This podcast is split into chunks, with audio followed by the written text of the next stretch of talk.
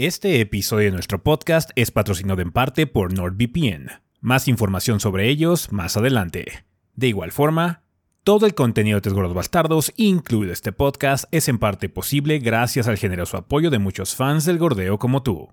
Muchas gracias a todos nuestros Patreons del mes de abril, entre los cuales se encuentran Jesús Eladio Rojo Reyes, Luis Enrique Gutiérrez, Javier Alonso, Marcelo H. Jiménez, Daniel Herrera, Darío Rosas, Eric Alberto Rodríguez Ríos y José Rangel.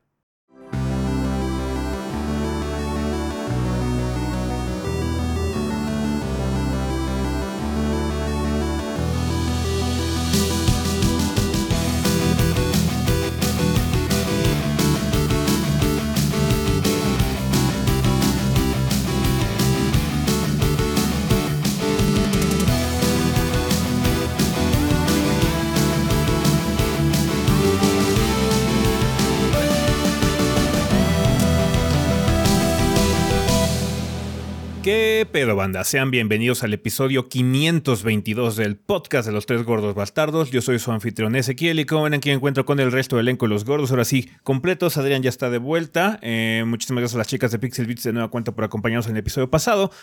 Pero ahora sí, está todo el, el, crew aquí de 3CB, así que si quieres empezar contigo, Adrián, ¿qué anduviste haciendo esta semana? Eh, bueno, pues esta semana eh, saqué la mini de Minecraft Legends, que es la mini que no pude sacar la semana pasada. Este, porque ya se, me cruzó la, mudanza. Eh, pero eh, el juego está bastante entretenido. Es como. Es un RTS muy sencillo, pero con mecánicas sólidas, la verdad. Considerando el juego que es, o sea, no es un RTS súper profundo, no es el punto. Pero no llega a ser tan blando como Minecraft Dungeons, que Minecraft Dungeons sí está así como muy básico. Demasiado básico. Este tiene muchas herramientas para ir conociendo poco a poco lo que es un RTS. Eh, con la perspectiva que tu puntero es el personaje, ¿no? Es, el héroe. Muy similar a lo que sucede con Pikmin, ¿no? Entonces, ah, está bien, está bastante entretenido. Eh, y me, me sorprendió que la campaña durara como 18 horas considerando todo, porque no hay misiones como tal, es un mapa abierto en el cual vas eh, recuperando tu territorio, si tienes que defender los que ya recuperaste también para que no pierdas algunos recursos y demás, ¿no? Entonces está entretenido Minecraft Legends, eh, si pueden denle una checada, chequen la mini si les llama la atención. Eh, también estoy jugando... Ah, no, perdón, Dead Island. Salió, salió la reseña este, de Dylan 2. Eh, mucho más entretenido que los dos originales. Sí, el combate ayuda mucho en ese juego. Sí.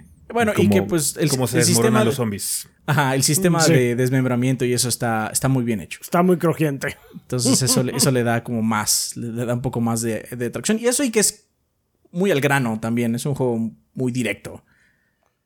Si, no te gusta el concepto, no te gusta el juego, ya. O sea, no, no hay mucho que pelear ahí. Sí, sí, sí, sí. Entonces está bien, ¿no? y pues probando otras cosas para la siguiente semana. Eh, nada, nada muy grande. Hicimos un co-stream de, del evento de Street Fighter VI. De hecho, vamos a hablar más ratito de eso. Y pues la mudanza, de hecho. Perdón, manda, el cuarto todavía no está full. este, pero bueno, o sea, Trate de no, no retrasar mucho también lo que se pudiera hacer aquí. Entonces, pues aquí se va a ir construyendo a lo largo de las semanas, no se preocupen. Y pues eso es todo. Vergas. Pues bien, eh, tú, Rafa, ¿qué anduviste haciendo? ¿Qué hubo, banda? Pues eh, sí, esta semana igual estuvimos jugando Dead Island 2 para sacar la reseña ya eh, grande, bastante entretenido. De hecho, hicimos stream el, el, jueves. Yo estuve acompañando a ese en lo que él estuvo jugando un pequeño stream extensible de una hora. Eh, después de que estuvo. Eh, eh, probamos el demo de, Street Fighter VI. Y. Um, esto está, ya pudieron verlo, banda. El juego está bastante entretenido pues, porque está muy bien hecho el sistema de, desmembramiento con los zombies, la verdad. Está, está divertido si se, hace, si, si, hace lo que le estás tirando. Um, pues eso, y ya a estas alturas del partido debería de haber salido la mini reseña de Nine Years of Shadow. eh, que es un juego de mexicano, de un estudio mexicano que es Hellbird Studios. Está, están ubicados en Guadalajara. y pues sí, está... Mm, es un Metroidvania que no diría que le apunta mucho a innovar, más bien a refinar. Es un título que está bastante sólido. Eh, los controles están muy apretados. No, eh, quizás no hay mucho en cuanto a, a los movimientos de combate de la protagonista y a la carne de cañón que ronda todo el, castillo. Em, pero los jefes, los jefes están muy bien hechos. La verdad es que sí me gustaron mucho los combates contra los jefes y hay bastantes. Entonces, eh, sí, es un buen juego. Qué bueno que la industria mexicana pues ahí sigue eh, dando sus pasitos. otro buen ejemplo. Entonces, pues sí, fue, estuvimos en eso y... ¿Y qué más? Ah, sí, y hice stream eh, casual de Dark Souls 2, seguí avanzando un poquito, un poco lento, eh, pero al final como que sí agarré un poquito de velocidad y me eché dos jefes a la primera. Good. Entonces, pues ahí vamos. Vale, pues yo lo que estaba haciendo también es, este, como dice Rafa, estuvimos en el stream eh, probando el demo de, Street Fighter 6, probando también Dead Island 2, un, stream anticipado justo antes de que se estrenara el juego como tal.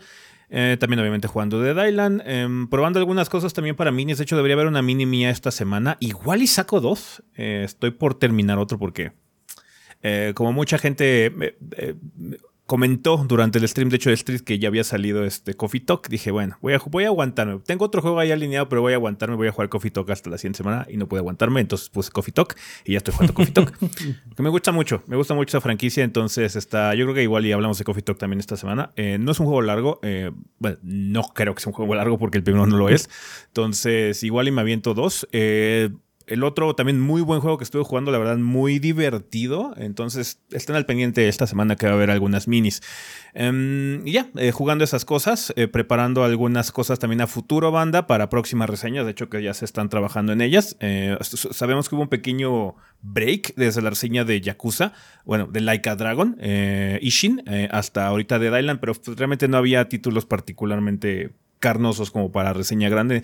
Con The Island vimos que el, juego estaba divertido, había potencial, entonces dijimos, ¿sabes qué? Vamos a hacer reseña de The Island 2. Em, entonces Estuvo, estuvo bien. Y pues bueno, ya vienen más en camino, ya ven que hay juegos importantes que vienen, o sea, viene un juego de Star Wars, viene un juego del Duende Verde, también viene este Street Fighter 6, eh, vienen cosas como Final Fantasy también, entonces ya, ya, ya, ya vienen cosas interesantes, banda. Mayo eh, está pesado. Sí, está pesado el asunto. Digamos que Adrián tuvo una muy buena ventana para mudarse, porque ya va a estar la chamba. Sí, sí, sí. De nuevo. Por suerte, este, ajá, por suerte fue ahorita y no. Si hubiera sido la siguiente semana, no mames. Ya. Eh, y pues sí, eh, ya, trabajando en esas cosas, van. Así que estén al pendiente en el canal y pues vamos a seguir haciendo streams y demás. Así que no se despeguen de, las, de los canales oficiales del Gordeo, tanto en redes sociales como en YouTube y en Twitch. Bueno, pues si quieren para ya empezar a hablar de las cosas de esta semana, vámonos al sillón. Aviso para todos nuestros consumidores. Se les notifica que ustedes actualmente están viviendo en el año 2023 y hoy día es extremadamente sencillo que su información personal peligre debido a conexiones poco seguras de Internet.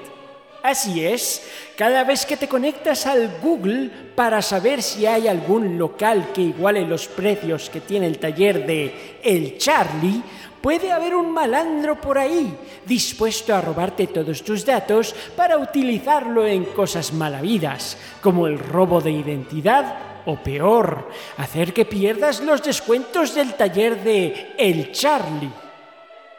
Es por ello que su servilleta, el mismísimo El Charlie, les recomienda utilizar herramientas de cifrado de datos tales como NordVPN, un servicio que está cumpliendo 11 años en el mercado y para celebrarlo les está otorgando un enorme descuento en la contratación de tu plan NordVPN, además de cuatro meses adicionales gratuitos.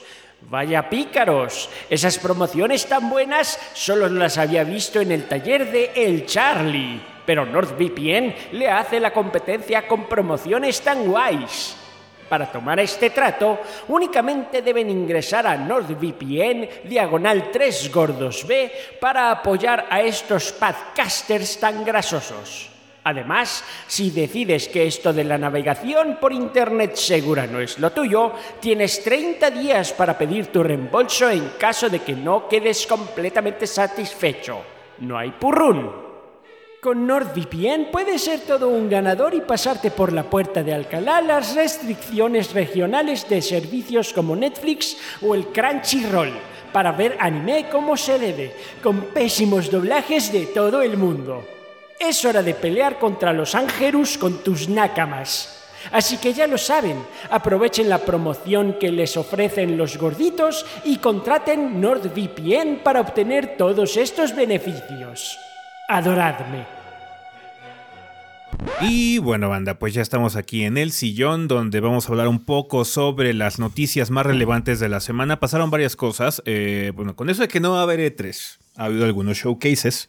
Eh, hubo, de- hubo showcase la semana pasada de Zelda, de Final Fantasy XVI. Y en esta ocasión también los de Nintendo dijeron vamos a hacer un Nintendo Indie World, whatever. ¿Es showcase? ¿Indie World Showcase se llama? Eh, Creo que sí. Pero bueno, Eh, uno, de esos, Direct, uno de esos no sé. Nintendo Directs que están enfocados en De- indies. Exactamente, puros indies. Entonces mostraron varias cosas, algunas fechas de hecho ya se confirmaron. Entonces, si queremos Indie platicar los Showcase. Indie World Showcase, em, vamos a platicar de las cosas que más nos llamaron la atención, porque luego estos eh, pues, directs que son, están placados de títulos, son un chingo. Entonces, nos brincamos algunos nada más donde tengan eso en consideración. Vayan a ver el direct, hay cosas muy padres, siempre la escena indie tiene cosas muy interesantes, particularmente porque hay un par de secuelas aquí muy llamativas. Lo siento a la gente que está esperando Silksong, de nueva cuenta, no. Que de hecho, Otra yo vez, ya me pondría a esperar que- cosas en Microsoft, porque fue Microsoft, ¿no? El que mostró Sí, fue cuenta. Microsoft. Entonces, yo, Sí. esper- yo me esperaría cosas con Microsoft, porque se ve que el, el partnership de media es con ellos. Entonces, sí, ahorita con Nintendo no, no apostaría mucho. Con Silksong en particular, porque de hecho mostraron muchas otras cosas. Cuéntanos, Rafa, ¿qué, Oh, sí. ¿cuáles fueron las cosas que más nos llamaron la atención en general que, que mostraron en el nuevo Indie World Showcase? Así es, eh, como siempre vale la pena aclarar, banda, que no vamos a hablar de, de todos los juegos que mostraron, porque fueron un chingo. Y vamos a verlos muy someramente porque son un chingo. Entonces, sí, para, para no quedarnos nada más en esto todo el podcast. Pero bueno, Sí. eh, eh, empezamos con My Time at Sandrock, que es de PM Studios. Eh, va a ser una mezcla entre un simulador de granja y un juego de acción en tercera persona, como que vimos algunas escenas de shooting ahí en, en te- en tercera persona con la cámara over the shoulder. Eh, pero sí, vas a poder ahí a hacer tu, tu- tu granjita con tus cultivos y demás. Eh, parece como que hay varios personajes. Y es, esta es parte de la serie My Time, My Time at Sandrock. Em, dicen, según esto va, va a tener más narrativa y oportunidades de gameplay expandido, eh, según los desarrolladores. Em, se ve coquetón, o sea, si no estamos hartos de los eh, simuladores de granja, pues allá va- ya viene otro. Entonces, pues sí. Eh, cada uno Este, es diferente. Cada uno es diferente. Supongo que es un género tan variado que podría ser solo un canal de YouTube de ese género. De hecho, Sí. sí, sí, sí podrías, fácilmente. La Ya, neta. sí, y, para que el pues, Power sí, hecho, ahora se dedica a puros juegos de granja. de Sí. granja. Así, Sí, no, no con los idea millonaria. Ajá, idea millonaria. idea Idea millonaria. millonaria. De nada. Saludos a Power Basinga. Saludos a Power Basinga. No, sí, muy, eh, se, ve, se ve coqueto. Va a salir este verano eh, y va a estar disponible, a pesar de que ese fue un eh, Nintendo Direct, todos los juegos por lo menos van a estar en PC también.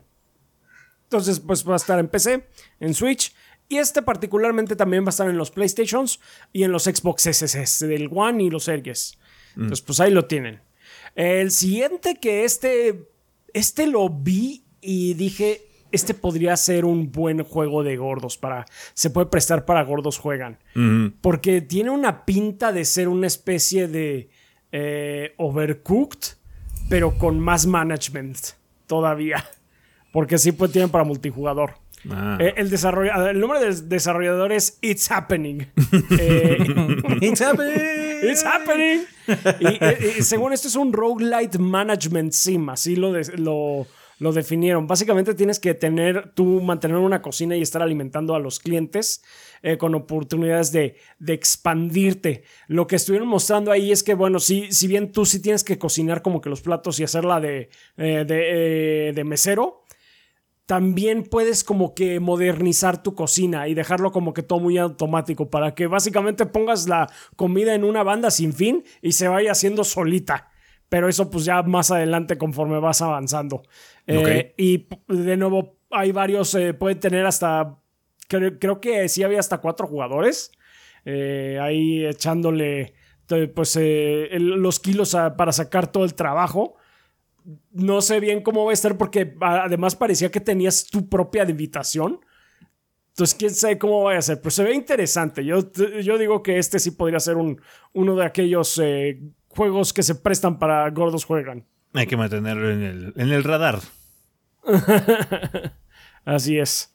Eh, va a salir en octubre del 2023, eh, de este año, para PC y para Switch. Entonces, pues ahora sí que estén atentos a él. Ah, va a haber otra, otro juego de Necrodancer. Esta vez es ah, Rift of the Necrodancer. Tiene como minijuegos ahora, ¿no? De TikTok, de, TikTok Games. Y es como. Lo vi y bueno, la interfaz es muy parecida a cosas como Guitar Hero y demás. O sea, porque es eh, un juego de ritmo con elementos de combate por, por carriles. Ahí vas a tener que estar eh, apretándole a los botones con ritmo para, no sé, saltarte de un carril a otro. No vi bien cómo va a funcionar. Pero bueno, es un juego. Los de Rift of the, los de Necrodancer siempre han sido de ritmo. Este no va a ser la excepción. Nada más tiene una interfaz un poquito diferente. no es a lo que ya estábamos acostumbrados. Entonces, pues bueno, se ve, se ve interesante. Se ve interesante. Así es. Va a salir este año en la PC y el Switch. Animal Well es uno que se ve interesante, se ve ambiental, eh, como que muy ambiental. Todo, eh, este está hecho por Shared Memory LLC, así se llama el estudio. Se trata de que tú vas a controlar a una especie de babosa, a un blob, que explora un laberinto lleno de animales, que son animales que te pueden ayudar como que a sortear los eh, acertijos del lugar, y otros que son hostiles y básicamente nada más te quieren destruir. pero sí tiene una vibra como que muy muy darks, que está rara. Es pixel art, pero. Pero está. Y este se ve interesante. Por lo menos visualmente tiene un estilo que, que me agradó. Eh, este va para el año que entra para la PC, Switch y PlayStation 5. No sé por qué no PlayStation 4, pero bueno, a lo mejor sí. No, no está muy complicado que ya Otro, el, 2024 ya es el año de PlayStation 5. A lo mejor, quién sabe, ¿eh? Sí, a lo mejor ya no. es que también si no son como muy demandantes, no hay razón alguna por la que no deberían salir en PlayStation 4 también, pero bueno. Sí, la neta. Otro, el que sigue es Crime O'Clock de Bad Seed que es un juego de exploración y resolución de acertijos en el que vas a manejar un conejo antropomórfico. Eh, se lleva a cabo en lo que eh, parece ser como que un eh, título monocromático, nada más es blanco y negro con destellos de color. Vas a estar resolviendo crímenes a través de diferentes épocas y lugares. Y pues hasta aquí todo muy normal. Lo que me pareció interesante es el giro que me comentaron que cuando resuelves un caso de un crimen, como que vas a, crear una reacción en cadena que va a afectar de los, otros escenarios y te va a abrir más escenarios. Dijeron, son como 40 casos que tienes que resolver, mm. y, pero pues, se van a ir desbloqueando poco a poco conforme vas, vayas progresando. Haces una reacción en cadena hasta que, hasta que tienes un super crimen. Seguramente va a ser ese. y tú generaste el primer villano maníaco. El, tú hiciste el Joker. es, es, super villano. Felicidades, felicidades. La verdadera historia de Batman. Va a salir el 30 de junio de este año en PC y en Switch. Ah, también eh, vamos a tener un remaster de un título que ya salió hace tiempo, en el 2013, que es Tesla Grand. Eh, Tesla Grad, más bien. Tesla Grad. Y Tesla Grad. Eh, de Rain Games, eh, que era un juego de acertijo eh, con física donde básicamente tú usas poderes eléctricos para desplazarte por rieles o teletransportarte con electricidad, cosas más o menos del estilo. Y va a salir ya la secuela y el segundo como que sí mostró que va a tener un poquito más de combate, tiene temática medio vikinga, entonces está se ve coqueto. Música coqueta también, de cánticos ahí vikingos. Eh, va a salir este año, por, por, lo menos estamos hablando del segundo. El otro eh, creo que va a salir también en paquete, o sea, van a salir en paquete los dos este año. El otro ya está, por si quieren probarlo.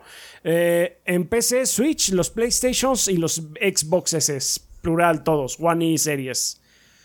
Ok, eh, siguiendo con. Este, este se ve interesante: Shadows Overloading. Que es un juego de figuritas de palos. El estudio es Asymmetric. Um, es un RPG, lo definen como de, un RPG de slapstick. En el que vas a pelear contra varias amenazas de distinta índole, que van desde mafiosos, hombres pez, monstruos éldricos, hasta conceptos abstractos como las matemáticas. Sure. Ah, como Ay, ¿cómo se llama este, este RPG hexagonal? De hecho, Rafa le hizo mini. Ah, el de este. Sí parece, pero no, no, es del mismo estudio, pero sí, ya sé cuál es. Este. Pit People. Pit People. Eh, estás pensando en Pit People. Sí. Sí, no, pero este, este no es tanto de estrategia, este sí es más eh, RPG. Más tradicional de por turnos. Bueno, pero ah. más bien me refiero a lo de. Sí, temática, sí. La temática slapstick, sí. Sí, sí, sí. Entonces se ve. Se ve se ve raro. Eh, y de hecho ya está, ya lleva tiempo afuera en sí, porque ya desde el noviembre 11 del año pasado ya está disponible en la PC. Ahora ya va a salir en la eShop del Switch. De hecho ya está disponible por si quieren probarlo. Ah, creo que el más esperado, uno de los más esperados y que fue uno de los que se llevó el evento fue Blasphemous 2 eh, de Game Kitchen y Team 17 según eh, lo que comentó ese, es eh, que tiene un look un poquito más caricaturesco que el anterior, ¿no? Como que ah, no sé qué hicieron. Eh, supongo que lo que hicieron es que ah, han mejorado mucho el presupuesto y también un poco la resolución de los modelos y demás, de los sprites. Pero un poquito las tonalidades del juego han cambiado. El color se ve más. más un poquito más claro. colores un poco más vibrantes, sí. Vibrantes, sí. No se ve mal, pero me gustaba más el look que tenía el original, sí se veía más barroco. Es que sí, Este a veces pierde un poquito de eso y tiene como hints todavía más de cartoon. Ajá, entonces no me encanta el cambio, pero bueno, mecánicamente se ve muy similar al anterior. Gráficamente se ve muy bien también, ya que estás jugando, ya que estás jugando con tu penitente. Entonces se ve bastante padre. Obviamente, este es, un, este es como un Metroidvania slash Souls-like bastante padre eh, de un estudio español. Eh, que es Game Kitchen, y pues bueno, usa mucho temática barroca religiosa, aunque no es cristiano. Mucha gente, no, es que están usando la religión para. No, o sea, usan mucho de la. Del look, la estética. ¿Iconografía? Iconografía. pero no, No, peleas contra la Virgen ni nada de ese tipo de cosas. son, son deidades y entidades inventadas. tienen iconografía muy similar al estilo barroco. Así es. Pues bueno, pues nada más hay que esperar a que ya salga. Va a salir este verano en la PC y el Switch. Mm. Ok. Ah, otra secuela es Oxenfree 2, Lost Signals de Night School Studios. Eh, yo hace, ya no me acuerdo hace cuántos años, pero yo le hice mini reseña al primero eh, de Oxenfree. Bastante padre el juego. es un tipo aventura medio point and click, en donde tu tus decisiones van afectando eh, la narrativa y qué es lo que va a ocurrir al final. 2016, chaps. Ya. ya llovió. Ya llovió. Sí. Este, unos ocho vayan años. A verla, vayan a vayan a verla ocho años, damn. Yo edité esa, yo esa mini. Sí, a ti te tocó todavía editarla. No estaba. La primera mini que yo medio edité fue la de Soul Calibur 6. Y de ahí para el real. Pero bueno. Ok, entonces pues se ve que va a tener una temática similar al primero, en la que pues va a haber misterios supernaturales que tú tienes como que ir resolviendo. Otra vez como que la estática de radio y las, eh, las diferentes ah, ah, frecuencias tienen algo que ver en todo lo que está pasando. es cinco años después del primero, entonces pues no sé qué tanto vaya a, ver, eh, ¿cómo se llama?, de la historia del anterior en este. Em, pero bueno, pues se ve interesante. El primero me gustó mucho. Vamos a ver este qué tal les, queda. Y no falta tanto para que salga ya el 12 de julio. Va a salir en PC, Switch y los PlayStations. Este ya, el, Siguiendo- el- el- el estudio es, ya es parte de Netflix, ¿no? De hecho, me parece, creo que es de la división sí, de, de juegos de Netflix. me parece que sí ya es. De hecho, sí creo que Oxenfree está en Netflix. Sí, sí, sí. Ok, siguiendo con Shovel Knight Pocket Dungeon eh, de Yacht eh, Club Games. Va a ser un DLC gratuito. eh, para en sí el... el, creo que es el... ¿Qué? Shovel Knight Pocket eh, Dungeon. No sé si así se llama como tal el juego. ¿No es el Dig? Eh, ¿O es el Dig? Creo que sí. Pero sí, pues es un DLC gratuito que va a tener este, pues, eh, retos de acertijos nuevos y muchos personajes. Pimpearon que va a haber un chingo de sombreros y reliquias para cambiar el reto. Entonces, pues eh, sí, ese, pues estén al pendiente esta primavera. Entonces no, no debería de faltar mucho para que ya salga en el PlayStation 4, la PC y el Switch. Otro de los grandes, supongo que de los grandes anuncios de- del stream, de- de- del direct, fue eh, un DLC para Cult of the Lamb, que es Relics of the Old Faith.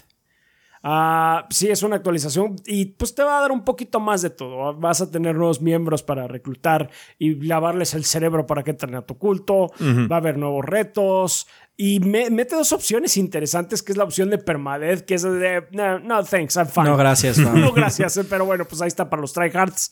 Y va a tener ahí también su modo boss rush. Eh, y además va a haber nuevas edificaciones para que puedas meterle ahí a tu complejo eh, de culto. Eh, y sí, no falta. De hecho, ya eh, a partir de la próxima semana ya pueden conseguirlo, eh, de abril 24, para PC, Switch, PlayStation 4, PlayStation 5, los Xbox One y Series, o sea, en todos los lados que está Cult of the Lamb también. Paper Trail es uno que se ve interesante, es de Newfangled Games. Es, eh, tú vas a controlar un personaje que es una especie de académica que apenas está dejando su casa para continuar eh, sus estudios y la forma en la que es un juego de puzzles básicamente en la que eh, como que cada escenario es una página de papel y para ir a llegar de un lado a otro vas a tener que hacer dobleces em, de, la página y así vas como que creando ciertos senderos que tu personaje va recorriendo y pues sí, o sea, se, ve que tiene historia el juego, pero pues lo más interesante es, es esta mecánica de, de andar haciendo pues, el origami para que eh, llegue, llegue a tu personaje al otro lado. Va a estar eh, este año, no sabemos cuándo, pero bueno, este año, PC, Switch y PlayStation 4 y PlayStation 5. Otro que seguramente, yo creo que este le va a gustar a la gente en vista de que Stray tuvo tanto éxito. eh, Little Kitty Big City de Double Dagger, Dagger Studio es básicamente simulador de gato. Está perdido en una ciudad. Tiene una vibra como que muy chill. De hecho, por los tonos de colores y demás, me recordó un poquito a este Untitled Goose Game. Um, pues sí, vas a poder ahí, no sé, hacer todo lo que los gatos hacen, meterte en cajas, meterte en basureros, perseguir cosas y pues se supone, porque el título... Todo lo que los gatos hacen. todo lo que los gatos hacen. Básicamente es así de, tienes que llegar urgentemente a casa y pues, che, gato está haciendo lo que se le da su gana. Entonces, bueno, eventualmente llegarás a casa. Y así como eventualmente llegarás a casa, eventualmente va a salir el juego porque no tiene ni fecha de salida. Nada más lo mostraron, pero bueno, pues va a estar para PC, Switch y PlayStation 4. Y eh, el último del que vamos a hablar aquí es Bomb Rush Cyberfunk, que es de Team Reptile, que es básicamente una secuela espiritual de Jet Set Radio. Se ve que los, se controla muy parecido. Em, la temática parece, suele, eh, parece ser muy uh, reminiscente de, de lo mismo que era ese título. Con todo y que puedes grafitear las paredes y demás. Am, también vas a poder usar bicicletas y otros, y creo que patinetas también. Em, pero sí, tiene una vibra así, cañón de eh, Jet Set Radio. Se ve que pues, es, es una copia eh, del concepto, lo cual me parece bastante bien. Porque ya nos hace falta, esperemos que la cámara esté mejor, porque ya, ya ahorita jugar Jet Set Radio es complicado a estas alturas del partido. Incluso las... eh, ¿Cuándo fue que grabamos? No me acuerdo si sí llegamos a grabar en algún punto. Años cuando grabaste eso. Años, Años. pero sí. Grabamos Jet Set- Años. años, grabamos. Ezequiel no estaba de- ni ahí. Sí. Donde está ahorita. Grabamos Jet Set Radio y fue así de que esta cosa se controla horrible ahorita. Y nunca sacamos el video. Sí, nunca sacamos el video. Es uno de, de esos tantos juegos que se quedó. Eh, se quedaron los archivos ahí un rato perdidos en la computadora. Pero bueno, pues eh, va, a ser, va a el 18 de agosto para, eh, de este año en PC y Switch. Y bien, banda, pues como les comentamos, pues hasta aquí nos vamos a quedar. Hubo más juegos, hubo como unos 5 o 6 más, pero bueno, eso es como que ya sí fue de... Ah, ok, está, mira, el concepto se ve eh, único, pero no me interesa Porque pero no gracias. No gracias. Es un juego. Había, o sea, uno que sí fuese de. No mames, en serio. Es un juego básicamente que, que, que se trata de acomodar cosas. Ah, sí, sí, sí. De hecho, ese. Erran Signal, no sé si lo conozcan, es un youtuber. Ajá. Hizo un video de ese juego. Porque ya estaba en PC. Nada más lo pasaron a Switch, creo. Mm. Se ve bien, pero, o sea, sí. Mira, no, no, no quiero. Ah, no, es por este, echarle mugre al juego para nada. O sea, es un concepto muy único y seguramente tiene su público ya de estar padre y relajante, pero sí fue así de. No, Dog, esto no es para mí. no, muchas gracias. Vamos a lo que sigue. Está bien. Pues, pues ahí estuvo, banda. Eh, si quieren más información o quieren ver un poquito más de los trailers, chequen el Nintendo Direct, el Indie World Showcase que acaba de pasar esta semana. Eh, cambiando por completo de tonalidad, esta semana también tuvimos noticias de una nueva compra. En este caso fue Sony. Eh, Sony compró un nuevo estudio que es Firewalk Studios, que quizás no lo conozcan porque es un estudio completamente nuevo que ya habíamos platicado de él hace ya un par de años porque parece ser que estaban teniendo un estaban desarrollando bueno están desarrollando actualmente un producto un juego exclusivo para el PlayStation me parece em, y este estudio está creado por eh, cabezas o ex cabezas o ex miembros de varios estudios no de esos que se salen y saben qué nos juntamos y formamos el, el propio no Em, yo, la verdad, cuando vi la noche así que, ah, que no era ya de ellos, eh, fue de esas veces así que, que, no los habían comprado desde hace como un par de años. Pero bueno. Em, no, nada más estaban haciendo el juego como. Exclusivo ya. Tenían como un trato de publishing nada más. Es como lo que ocurría con Haven, ¿no? El de Jade Raymond. Em, pero bueno, en una entrada en el PlayStation Blog se dijo lo siguiente. Me emociona anunciar que hemos expandido nuestra relación con Firewalk Studios y nos emociona darles la bienvenida a los PlayStation Studios. Firewalk es hogar de un equipo increíblemente talentoso de creativos que han lanzado varias de las experiencias en el mundo de los videojuegos más celebradas y que están trabajando duro en su primer juego multiplayer AAA para el PlayStation. O sea, el, estudio no ha sacado nada, pero los miembros de... Pero ya están trabajando. Pero ya están trabajando y sí, hay, miembros que han publicado en otros estudios cuando eran parte de ese equipo, ¿no? Bueno, de esos equipos en general. Eh, desde que anunciamos nuestra alianza de publicación con Probably Monsters y Firewalk en 2021, las ambiciones del equipo para construir un juego multiplayer moderno que conecte con jugadores en nuevas e innovadoras formas nos ha, seguido impresionando. El estudio comparte nuestra pasión por crear mundos inspiradores que tengan como, como base gameplay excepcional y queremos continuar invirtiendo en su misión. Nos emociona que Firewalk traiga su experiencia técnica y creativa a PlayStation Studios para ayudarnos a expandir nuestras operaciones de live service y darle algo verdaderamente especial a los jugadores. Eh, Tony Shu y Ryan Ellis, cabeza del estudio y director de juegos de Firework respectivamente, agradecieron el apoyo de las personas que los han seguido hasta el momento y comentaron que este es el próximo paso natural para Firewalk. Entonces, no sabemos qué chingados están trabajando, solo sabemos que es un juego de servicio. Sí, es un gas. Sea lo que sea, le gustó a Sony, tanto como para comprar el estudio. Ajá, entonces. ¿Kudos, I Em, no están probados, así que quién sabe, ya veremos cómo salga su juego. Ojalá que ya. Eh. Esta, esta movida de Sony de querer hacer varios juegos de servicio, lo, anunciaron hace también. Cuando el PlayStation, cuando estaban anunciando lo del PlayStation 5 y te dijeron, vamos a hacer este cambio. Eh, o sea, yo creo que van a sacar como 5, 10 juegos de servicio. Y solo va a sobrevivir uno. Ajá, y el que sobrevive es el que les va a dar dinero. Porque si esos juegos. ya el resto se Tienen que pegar mucho, si no a la basura, ¿eh? Pero bueno, vamos a ver qué tal.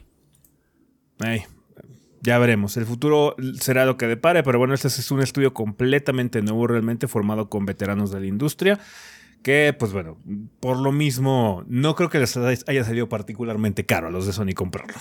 entonces, ya, pues ahí está, nuevo estudio de PlayStation Studios. Son buenos, son malos, quién sabe, todavía no sacan nada, así que vamos a ver qué onda, ¿no?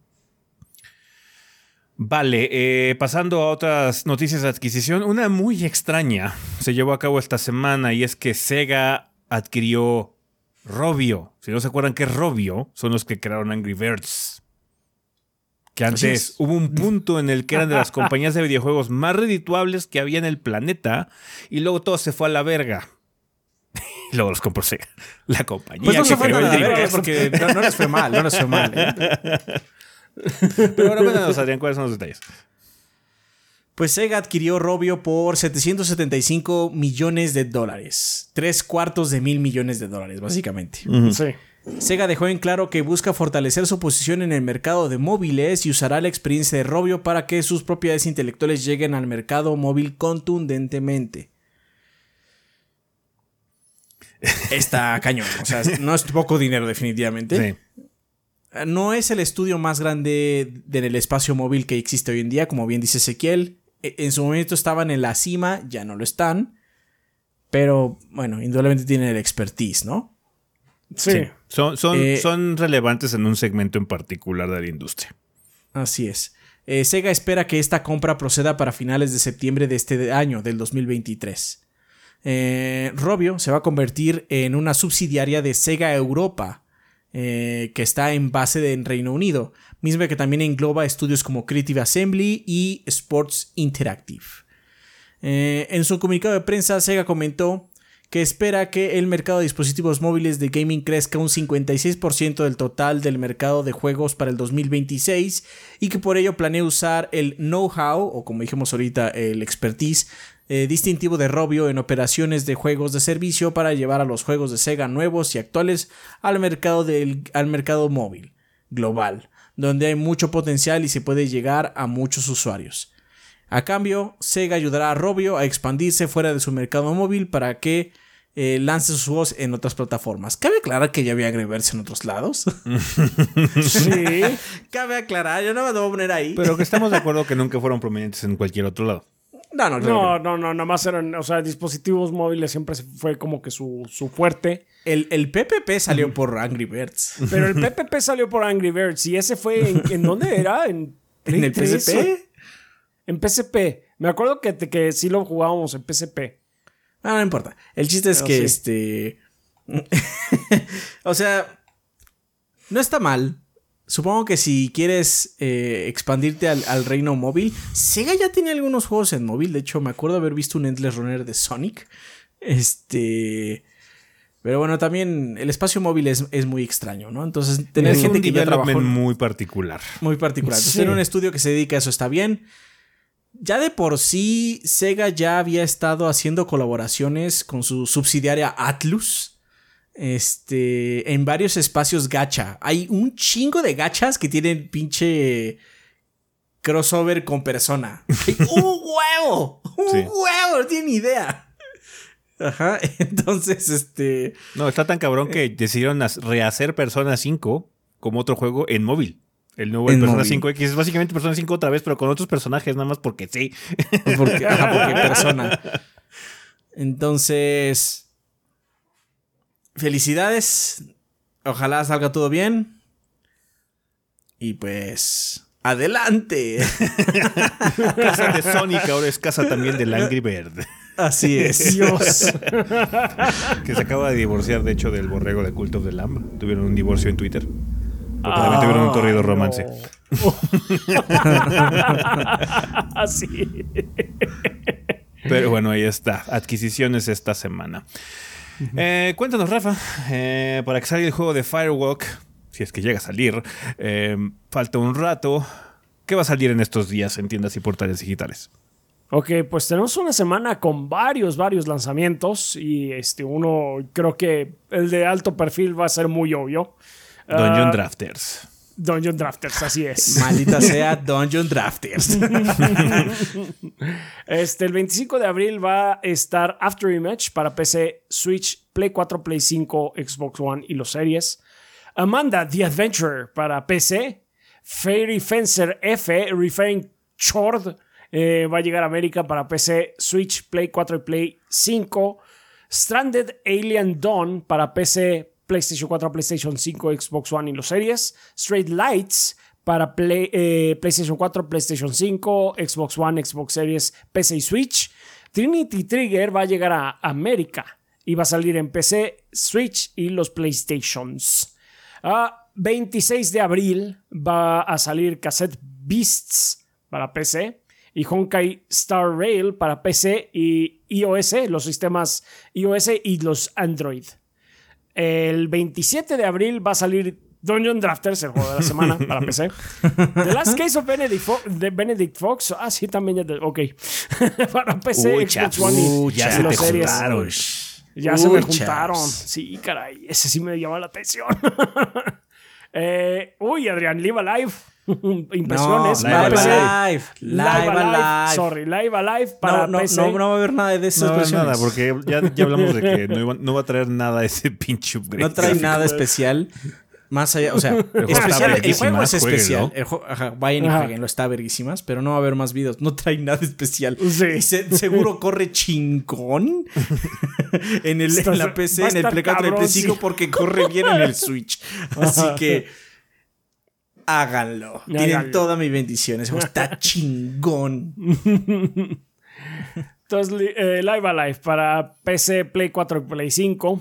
Mail Time para PC. Mugen Souls para Switch. Omega Strikers para PC, el Switch, iOS, Android, PlayStation 4, PlayStation 5, Xbox One y los series. Este sí, para todos lados. Eh, Proto Droid Delta para PC, Switch, Play 4 y Xbox One. Y por último, 28 de abril, Star Wars Jedi Survivor para PC, PlayStation 5 y Xbox Series. Nunca ¿Ese juego oí, indie de qué trata? Sí, Hoodies. nunca oí hablar de él. Hoodies. Hoodies. ¿Ese juego pequeñito qué? Sí. Sí, ese qué. ¿Qué es esto de las Star Wars? De las guerras galácticas. de las guerras galácticas, de las guerras de las estrellas, dice. Definitivamente se lo va a comer Dungeon Drafters. Sí. Sí, sí, sí. Bueno, banda, pues eso es todo con respecto al sillón. No se preocupen, ahorita vamos a hablar más de Street Fighter. Sabemos que les encanta cuando hablamos de Street Fighter, banda. Así que a ver, un tema de la semana de Street Fighter de nueva cuenta. No se preocupen. De nada. Pues sí, es- es- de, de nada. De Sabemos nada. que les gusta muchísimo, que no se cansan de escucharnos hablar de Street Fighter. Así que Vámonos para les allá. damos más. Vámonos para allá. Tema de semana.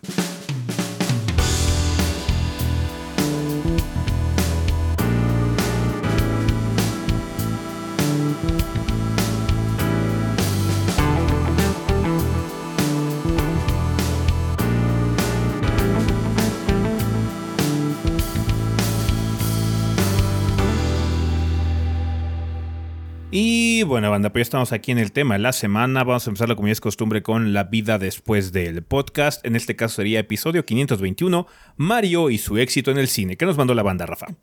Muy bien, pues tenemos algunos cuantos comentarios porque pues obviamente sí les pegó este tema. No sé por qué. Eh, no sé por qué. Me pregunto por Pero qué bueno. habrá sido. ¿Quién sabe? Se van a Empezamos enojar con... conmigo. No la he visto todavía. Ah, no, bueno, pues este, soy mudanza. Da- eh, como que eso quita mucho tiempo. sí, no, lo siento. Puedes verla cuando esté en streaming, güey. O sea, Ajá, eh, supongo que ya mi it's- tiempo it's pasó. a fun movie to watch, pero puedes vivir sin verla hasta que salga No, es que streaming. aparte está- estaba, estaba como loco. Estaba como loco guardando todo. y Sí. jugando Dead Island en medio. Además, sí. No mames. Pues Este, Entonces, este. Lo siento, no la vi. Sí, era mi intención verla, pero el fin de semana que dije, bueno, la puedo ver hoy. No mames. Pasó Cada todo. vez, que, cada vez que podía sentarme como en una sala o en un sillón o que sea, me quedaba dormido, como viejo. Está bien. Eh, ya, ya, ya. Ya pronto terminará ese suplicio, esperamos. ok, bueno, entonces pasamos al comentario de Rimpo Chuan de Discord que dice: Saludos gorditos y banda gordeadora. Soy un seguidor silencioso ya de hace casi una década y hablando de la peli Mario, muy personalmente fue algo muy especial. Comparto la opinión de muchos. La película como tal es servicial, pero muy disfrutable a los fans de Mario. Personalmente fue algo muy especial, pues es la primera peli a la que llevé a mi hijo de 3 años a ver al cine, y él la disfrutó bastante, pues ya conocía a los personajes debido a que constantemente jugamos Mario 3 The World juntos en un chunche que nadie me cree que existe llamado Wii U. Sí, Que fue eso que- sí, sí, sí. Inventándote cosas. Y fue otra forma de crear un vínculo con él. Y yo, al ser de la generación de NES, no puedo evitar sentir cosquillas en mi corazón al ver un personaje con quien crecí en pantalla grande en una peli que no apesta o que no está hecha con ignorancia y escupiéndole en la cara al material original. Te maldigo, horrible película de Monster Hunter. Y la verdad ya no puedo esperar a tenerla en Blu-ray y verla con mi hijo hartas veces al día y cantar pitches juntos hasta sacar de quicio a mi pobre esposa. Y bueno, La verdadera perdedora de la historia. ¿Eh? La verdadera perdedora de la historia. Y pues bueno, eh, me despido, gorditos. Muchas gracias por acompañarme en el micro, a mi chamba y a todos estos y todos estos años de gordeo. Se les quiere harto. Pues muchas gracias, Rinpochuan. Qué bueno que la Gracias. disfrutaste con tu hijo. Eh, José Luis Pacheco Santa María de YouTube nos dice: Yo pienso que encontrar el balance correcto para hacer una buena adaptación es mucho más difícil de lo que parece. La creencia popular es que si la gente conoce la propiedad intelectual, ya con eso se tiene para hacer una obra maestra. Uno no puede simplemente adaptar todo lo de un videojuego de manera literal a una serie o película. Imaginen una adaptación de Resident Evil 5 en donde pongan al actor de Chris Redfield a romper rocas con sus puños para abrirse paso. Sería una terrible película si no lo hiciera. Sí, no mames, perdóname. That sounds amazing. No, perdóname, pero yo, o sea, si es una película de 5, pues voy a esperar dos cosas.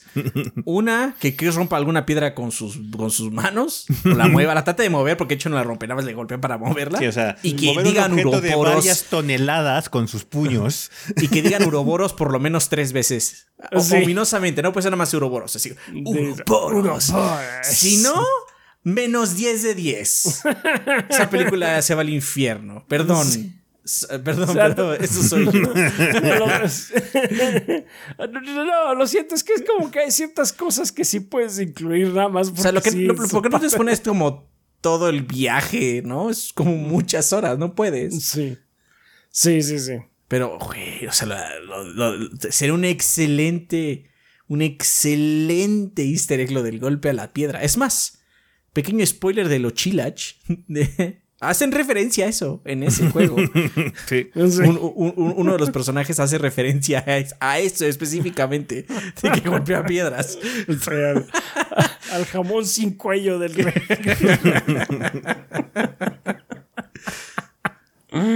Está bien, entonces para abrirse paso, o caso contrario, sean tan creativos que se alejen mucho del material original.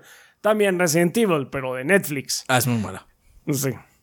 Cada medio, cine y videojuegos tiene su propio lenguaje y herramientas al momento de contar historias y hacer una adaptación de uno al otro es complicado. Ahora está de moda con el éxito de la película de Mario hablar de las malas adaptaciones que se han hecho en películas de videojuegos, pero también está el otro lado, películas que se adaptan a videojuegos con muchos ejemplos desastrosos y por las mismas razones no sé, no saber hallar el equilibrio. Saludos gorditos. El problema más grande de los juegos es que luego tienen que hacer, bueno, no tienen, más bien hacen escenas, o sea, escenas que así duran nada, es solo un corte y le hacen un escenario completo de videojuegos, ¿no? Entonces así como, esta intro de 30 segundos es un nivel entero ahora. Entonces, ¿qué es esto? ¿Qué Sí, es sí, esto? sí. es complicado. Ah, en fin, eh, siguiendo con el de. Perdón, perdón, como última nota. Aún Ah. así, con videojuegos siento que hay mucho más espacio. Porque puedes hacer un videojuego mega mal adaptado, muy mal adaptado de la película, pero si el juego está bueno, o sea, en el sentido de que es un juego divertido o un gameplay atrapante, la gente lo va a seguir jugando aunque sea una terrible adaptación. GoldenEye. GoldenEye es pésima adaptación de GoldenEye, o sea, la neta.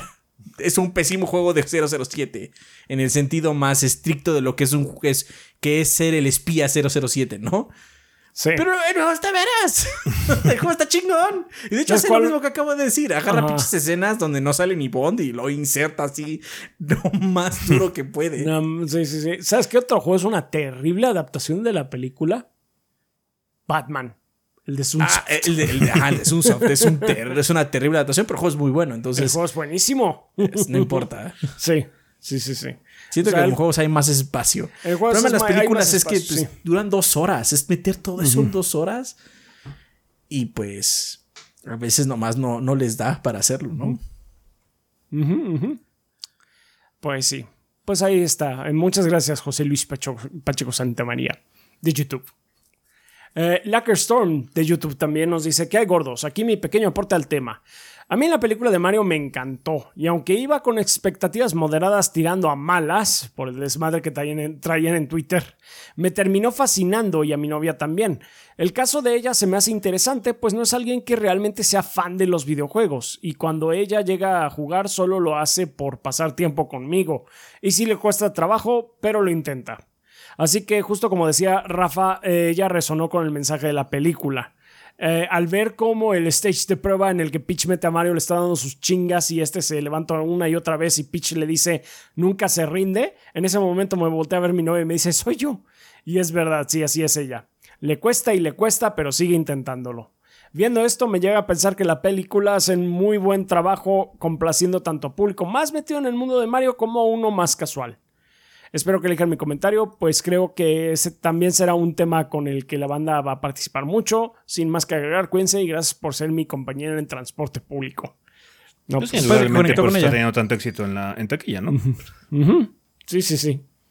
Qué padre que conectó con la película. Siempre es padre cuando conectas con algo, no importando que Así sea. es. Sí, sí, sí.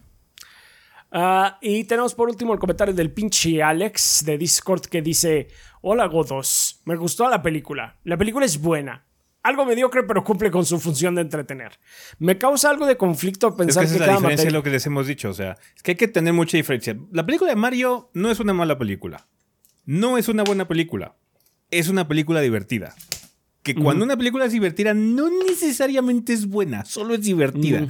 Y siento que ese es el problema. La de Mario no llega a ser buena como tal. It's just fun. Pero el problema es que como es muy divertida, también es muy accesible. Entonces, sí, la gente Sí. se puede pasar muy bien el, el tiempo con ella.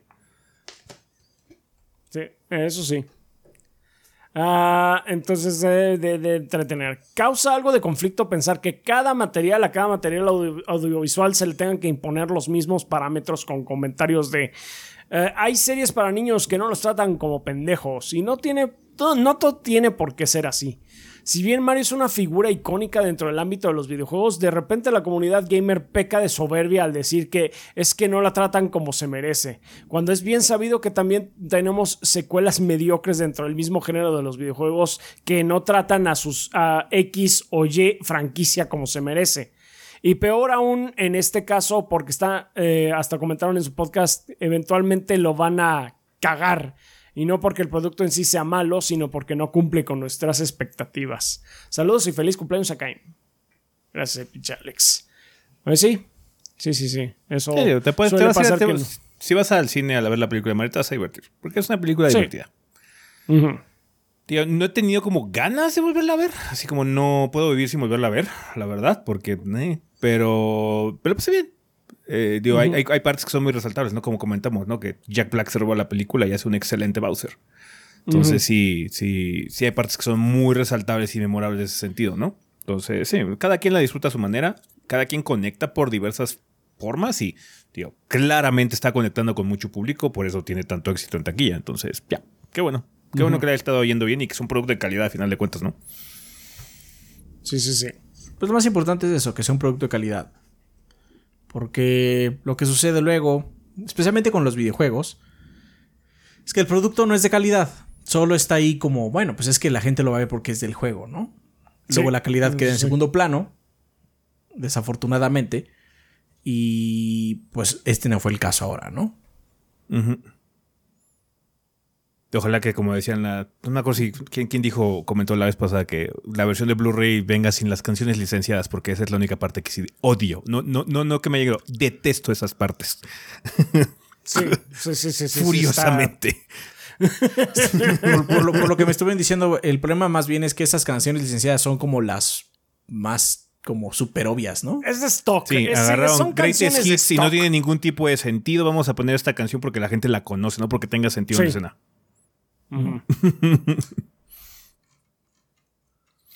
Está bueno. Pues bueno, banda, muchísimas gracias por sus eh, comentarios. Participaron mucho y digo, qué bueno que están disfrutando la película de Mario. Es muy divertida, indudablemente. eh, y qué bueno que la gente esté conectando con ella y pues que se diviertan mucho eh, viendo la película. Eso es muy padre. Eso es muy padre. Vale, pues pasando ya al tema de esta semana, banda, como les habíamos anunciado, tiene que ver con el showcase de Street Fighter 6, porque, eh, pues bueno, precisamente Capcom hizo eso esta semana y nosotros hicimos stream, co-stream, ya está la repetición arriba, arriba en nuestro canal de YouTube por si quieren ver nuestras reacciones en vivo, pero se tomaron el tiempo para mostrarnos ya mucho de lo que va a contener cada uno de los modos de juego, es decir, el World Tour, Battle Hub y Fighting Ground. Em, o sea, de Battle ya sabemos qué onda, porque Battle Hub es básicamente lo que probamos en el beta, eh, que es el modo de básicamente eh, modo en línea para poder entrar a la sala de arcade, entrar a las demás personas, tener acceso también a ranked matches y todo ese tipo de desmadre, ¿no? El que llamaba mucho la atención era World Tour, porque World Tour es el modo de single player que pues, es como la aventura, ¿no? De creas a tu personaje y recorres Metro City y conoces a otros maestros que son Chun-Li, Ryu y demás y te enseñan sus técnicas y todo ese desmadre, ¿no? Ya vimos un poquitín más de cómo funciona y de hecho al final del evento se eh, reveló un demo que ya está disponible en las plataformas PlayStation y que va a estar disponible tanto en PC como en Xbox Series a partir del 26 de abril. Es una semana nada más de exclusividad. Eh, estuvo bastante interesante en ese sentido porque ya pudimos ver con un poco más de soltura eh, eh, este modo y cómo funciona. Y de hecho, estuvimos platicando justo durante el evento que nos recuerda mucho a los juegos de Yakuza, los juegos de Like a Dragon. Porque pues, tu personaje va recorriendo la calle y de repente llegan unos dudes de la banda de las cajas y te retan así a cómo a pelear. Por favor, la, banda de los boxeadores. Los boxeadores. Eh, Por favor, ah, tiene nombre. los boxeadores. Supongo que son remanentes de Mad Gear porque también en el trailer que, que, mostraron ahí algunos personajes de Mad Gear que están ahí como metidos en ese desmadre. Eh, entonces, pues no hay mucho... Eh, eh, mucha más ciencia más allá de eso. Obviamente debe haber algunos secretillos por ahí. Mostraron cosas muy alocadas, como peleas contra refrigeradores y demás. Entonces se ve divertido. Mm. Ya lo pudimos probar. refris dos veces. Están muy orgullosos de esas peleas contra refris.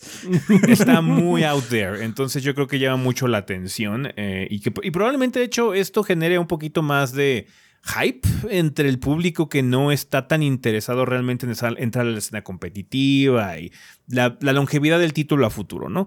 Quizás sea un título que jueguen un par de semanas, disfruten el modo single player, aprendan algunas cosas y hasta ahí, ¿no? Siento que esto va a vender algunas copias nada más por el hecho de que hizo ver al juego muy completo porque tiene muchas features en general, ¿no?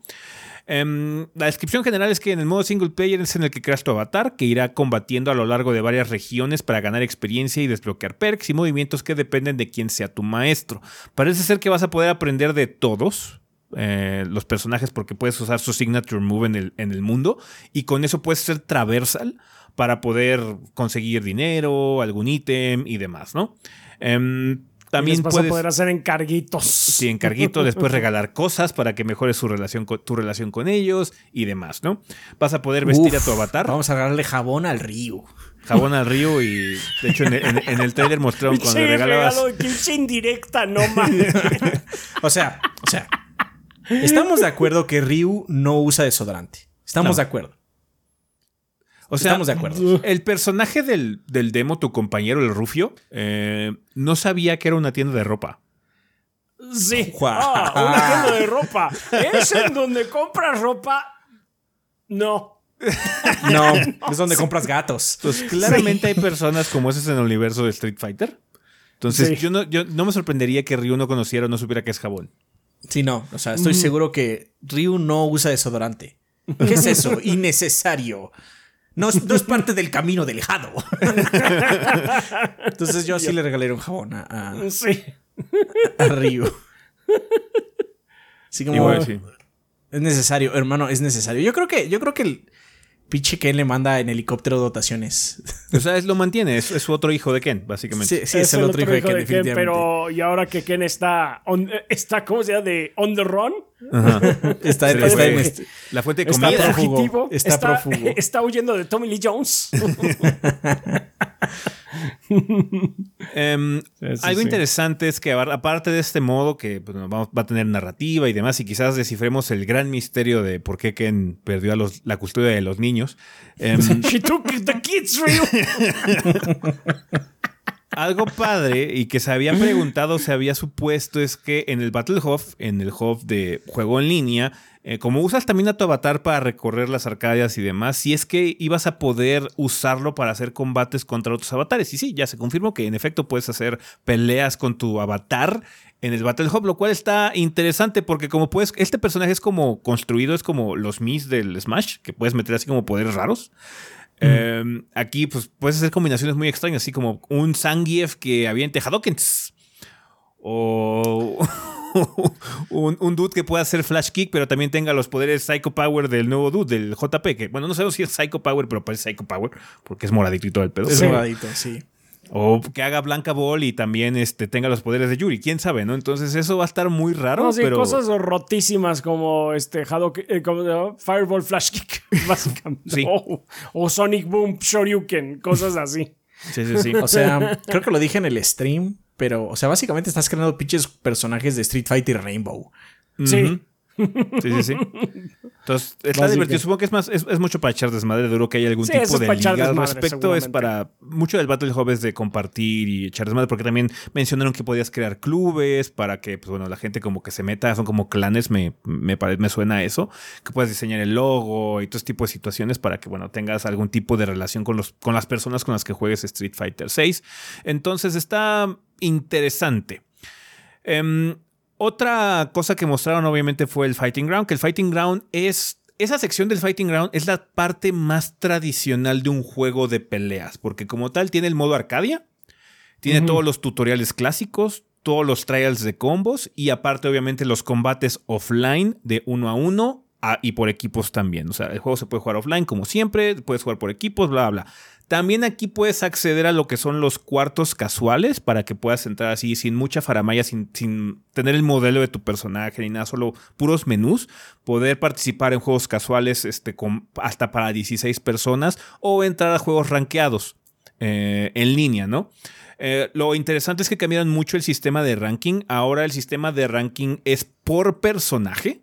Eh, no, digamos que puede ser que seas muy bueno con Kami, ¿no? Y que hayas ni- llegado a nivel Gold en Kami, pero en todos los demás estás en bronce, güey, porque no has avanzado. Y algo que me pareció muy padre es que hay un nivel específico de ranking para random. Entonces, puede ser muy bueno. Pues soy el mejor Oh. jugador random de Street Fighter, perro. ¿Cómo la ves? en el mundo. Ya, ya, esa va a ser nuestra misión. O sea, nos vamos a juntar. Con random. Son 18 Nos vamos a juntar- personajes. Nos vamos a tener que Mira. dividir todo el, todo el roster. No, no, no, no, no. O sea, nos, nos tenemos que juntar. un- Hacemos el regreso del infame Gordos B. Le damos random. Y ya así como, bueno, salió Ryu, pues le da, le toca a Chaps, ¿no? Sí. Ajá, y si sale uno que no, pues ya, no importa, el que sea, El ¿no? que sea, Pero ya nada más por probabilidad. Deberíamos ir subiendo por puro random. Sí, sí, sí. ¿Qué, qué, qué demonios es este estilo? De hecho, el problema es que nos vamos a topar con puro loco también, güey. Ajá, entonces sí. Ey, ey, entre pares te ves. sí. Algo Seguro. padre. Me gusta eso de que sean por separado, porque Mm. me acuerdo mucho eh, en el 5 cuando sí que él estaba jugando un día en línea, estábamos en su casa eh, trabajando o lo que sea, pero sí que estaba jugando con Cami y dijo algo así como, quiero jugar ahorita con otro, pero no puedo jugar ranked porque voy a bajar mi nivel.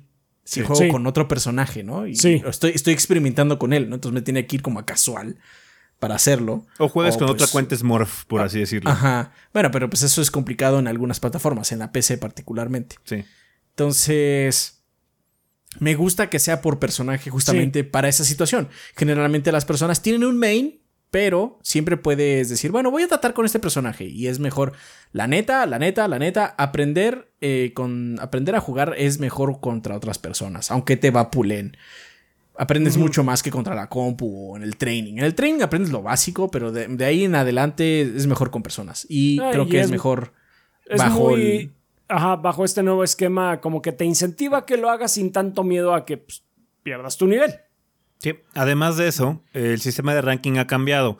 Hay ciertas protecciones para algunos eh, niveles en donde no puedes bajar de nivel, no pierdes puntos o tienes algún tipo de protección para que, oye, estoy en el borde de bajar de oro a super silver o como sea, ¿no? Eh, no sé cómo se lo arregla, no me acuerdo.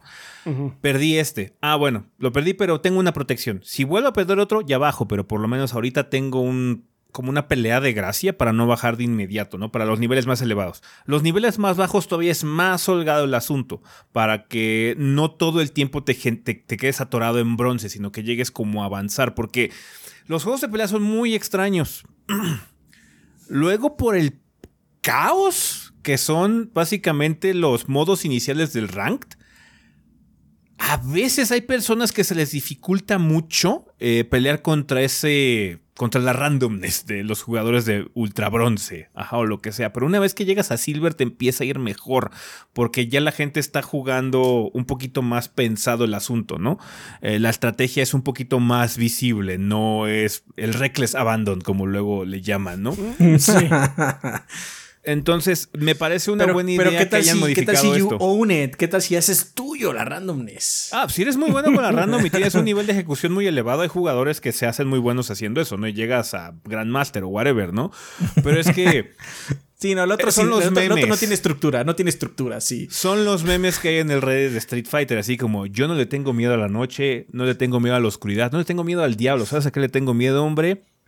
Al Ken de bronce. Sí. When is ¿Cómo? it safe to attack?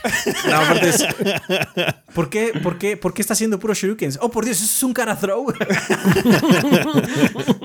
Entonces sí, eh, puede ser un poquito caótico. Entonces vamos a ver qué tal funciona. Obviamente esto es una idea eh, que parece positiva de momento, pero ya en la ejecución veremos si en realidad funciona chido. Si no, pues no se puede prestar para ajustes. Una buena, una buena idea que, bueno, como ya lo habíamos mencionado, es esto del rankeado individual, que es algo similar a lo que hace Tekken. De hecho, Tekken tiene ese sistema para que tú puedas probar personajes y tu rank sea completamente independiente entre cada uno de ellos, ¿no?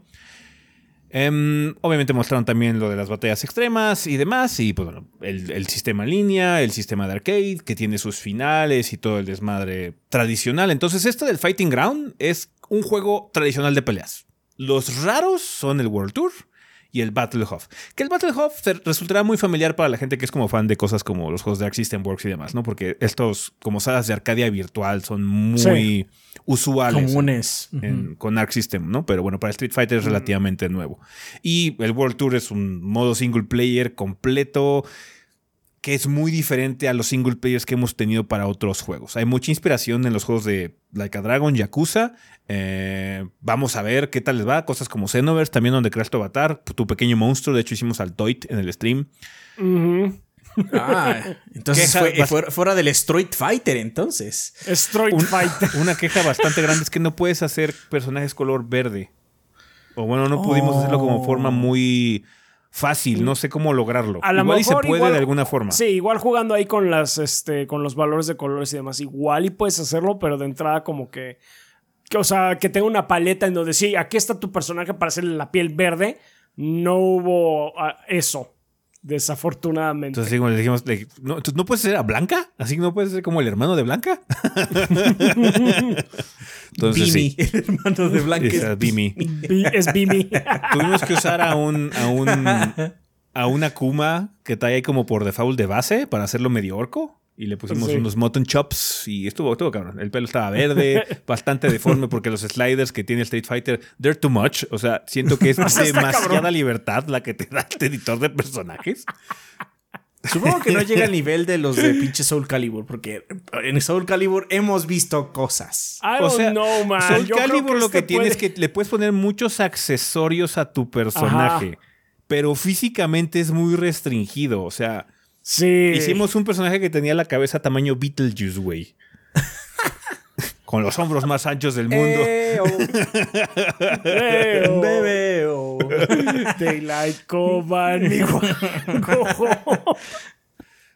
Entonces, sí. Em, bastante padre el demo para mostrar un poquito de las features. No hay mucho que rascarle realmente. eh, hay mucha gente decepcionada porque no tuvimos un nuevo beta. em, eh, que hubiera estado padre que hubiera sido un beta abierto para probar un poquito los personajes y demás. Pero no se me hace una mala elección por parte de Capcom hacer esto precisamente porque los fans que están esperando el juego lo van a comprar. O sea, ya esa venta ya está asegurada. Lo que tiene que generar ahorita es un poco de expectativa y más eh, anticipación por parte del grupo más casual. Por eso se enfocaron mucho en World Tour. Para pues, mostrarles que es un juego divertido, ¿no? De así, ¿tú jugaste Street Fighter alguna vez, güey? pues bueno, podrías jugar un juego de aventuras raro uh, con las bases de Street Fighter con este sistema nuevo de control que está súper fácil, güey. Ajá, entonces. además está súper ridículo. A mí, de hecho, ahora que estuviste jugando el demo, una cosa que me agradó es cuando llegas a retar a alguna persona.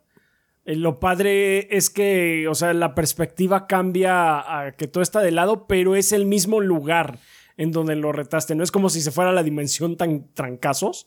Es no, nada más cambia la perspectiva y la gente empieza a llegar a ver el pleito. Sí.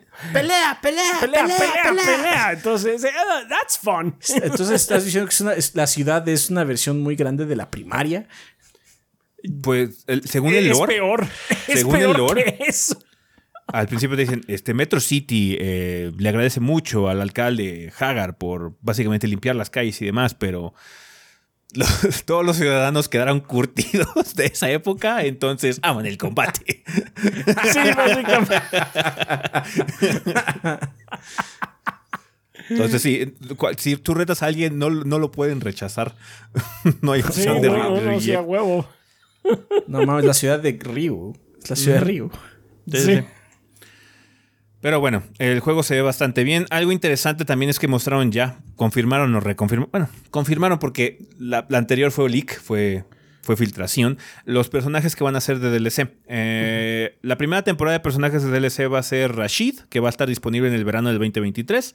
Eh, Aki, eh, que va a estar disponible en el otoño del 2023. Aki es un personaje completamente nuevo. Ed, que regresa de Street Fighter V, que va a estar disponible en el invierno después del año nuevo, va a ser hasta el 2024. Y Akuma eh, va a ser en primavera del 2024. Así que se las metieron banda, su Akuma se los dejaron hasta el año que entra. Cobardes, deben haber estado Akuma y ya. Ese lugar de Akuma, ese Akuma, Dan o Hakan. Yo no sé por qué coño. Dan, para chingar. Yo no sé por qué no han, no han vuelto a meter a Viper así Viper, porque mucha gente está pidiendo que regrese Viper. Entonces, yo estaría bastante de acuerdo en una versión modernizada de Sea Viper, la verdad. Viper era uno de los personajes más populares de Street Fighter 4 en realidad. O sea, yo sé que Yuri y Patas, porque así es el internet, pero, pero pues Viper era muy popular antes. Yuri fue de los últimos personajes. No, no, no, porque fue de los. Fue de Super, ¿no? Super Street Fighter 4 Yuri, ¿no? Con Hakan. Sí. Ya, ya, sí. Sí. No, sí. Los que iba a decir que eran los últimos personajes que se agregó a Street Fighter 4, pero no es mentira, fueron los gemelos. Y los Evil Ryus y demás. Um, y, de, Ken Capre de Capre. Sí, los de Capres. los de Capres, sí. horribles. esos personas horribles. Sí. Em, este. O sea, la neta, la neta pediría el fuerte, pero ya sabemos la historia. Sí, tiene la culpa, eh, indudablemente. Sí, es mi culpa. Sí. Entonces, yo creo que Viper, o sea, eh, eh, entre Viper, Makoto y Dudley, no sé por qué coño no los meten. Está raro. El siguiente paquete, el siguiente paquete. Supongo que puedes hacer un, un, fuerte con. Un, fuerte de Bayuca, este, con, con la customización de personaje. Pues en el trailer sale el fuerte, que es el luchador ese grandote en verde, que ya tiene los movimientos de Zangief. sí. Pero bien, el juego se ve muy bien. Eh, ya está, va a estar disponible el 2 de junio. Em, algo que les voy a comentar es que anticipen que va a haber microtransacciones en el juego. De ah, alguna ah, sí, se ve que va a haber un huevo. Estamos de trajecitos. Confirmaron que va a haber eventos de, en el Battle Hub, así como de, colaboración, donde vas a poder comprar como ganarte algún tipo de ropita o lo que sea. Pero yo también auguro que va a haber microtransacciones para comprar esos artículos. Entonces, nada más tengan en cuenta eso. Además de que obviamente el juego va a seguir actualizándose año con año con temporadas de personajes. Es la forma en la que ya se ha estado manejando los juegos de pelea. Y la gente que juega mucho esto, que es realmente para los que están dirigidos, lo recibe muy bien porque cada personaje tiene el potencial de meterle un mecanismo, el pie cabrón al meta. entonces puede cambiar las cosas radicalmente. O no, puede ser un personaje completamente intrascendental. Who knows? Pero siempre mete un poquito de diversidad y mantiene al juego fresco y vivo a lo largo de los años que se va a mantener activo. Entonces, sí, yo sé que hay mucha gente que sigue clavada con el comentario de yo me voy a esperar hasta que salga la versión Ultra Turbo. Sure. Eh, ¿Está bien? Bien. Te ahorras todo el DLC. Pero vas a llegar ya a la colita de la, de la vida realmente del, del juego. Sí. Eh, nada más ten eso en cuenta. Em, pero sí. em, no se ve que vayan a cambiar mucho la situación. Había especulación de si había algún tipo de modo free to play para Street Fighter. Así que, ¿sabes qué? Puedes jugar el juego gratis solo con Luke. Ajá. Eh, pero tienes acceso al, en línea y todo lo demás, ¿no? Para más o menos tentar a la gente a probarlo, pero parece ser que Capcom no llegó a esos extremos. Solamente vamos a tener eh, un juego tradicional que va a ser a precio completo. Eh, si quieres comprar, ya puedes comprar una versión que tiene todo el Season Pass 1 eh, de personajes, por si quieres comprar esa. Y hay otra todavía que es más cara, que tiene más chunches. Y pues obviamente va a haber más pases de temporada el año que entra y el que sigue y el que sigue si es que tiene éxito el juego, obviamente, ¿no? Entonces, no sé mal, se ve muy completo. Estábamos comentando, de hecho, en el stream que, pues sí, el juego se retrasó. Indudablemente, si hubiera sido un título de Street Fighter más tradicional, yo creo que se hubiera salido o el año pasado o en febrero mínimo. ¿Ah? Si hubiera sido puro Fighting Ground. Pero lo que es Battle Hub y World Tour metieron mucho tiempo de desarrollo del juego. Hay muchos recursos invertidos ahí. Y sí se, se siente como un paso diferente en el espectro de los juegos de peleas. Estamos muy acostumbrados a las narrativas tipo NetherRealm, que NetherRealm sigue siendo los reyes en ese mundo, en ese espectro. Pero este World Tour, este modo single player es muy diferente a eso. No es igual. Ah, entonces. No, se ve que este no se toma para nada en serio. No. No, el game- No, gameplay no. wise es muy Gameplay distinto. wise. Ajá, también. Y es muy distinto gameplay wise. Entonces, este. Sí. Sí, sí, sí. Yo, yo estaba así de. a- a- ayer eh, que estábamos viendo la presentación y que, bueno, y eso es todo lo que tenemos que mostrar así. Yo de pronto así, no, yo quiero ver más. No te Es vayas. Está muy ridículo. No te vayas, refris. Refris peleadores, no se vayan. Entonces, llama la atención. Vamos a ver qué también le va. eh, por lo menos con el público más tradicional de juegos de pelea. Está cumpliendo con muchas expectativas. El título trae muchas herramientas. De hecho, una de las features más padres que low key eh, llamó mucho la atención fue que en los trials de combos puedes modificar la velocidad del juego para poder hacer ajustes con tu timing. Para que veas cuándo es que tienes que presionar algún botón o demás. Trae muy buenas opciones de accesibilidad, incluso para gente que tiene problemas de visión. Eh, está Mm. bastante padre. Yo creo que va a haber un poco de feedback al respecto porque hay mucha información que tienes que eh, darle a la persona, pero hey, qué padre que estén dando estas opciones de accesibilidad también.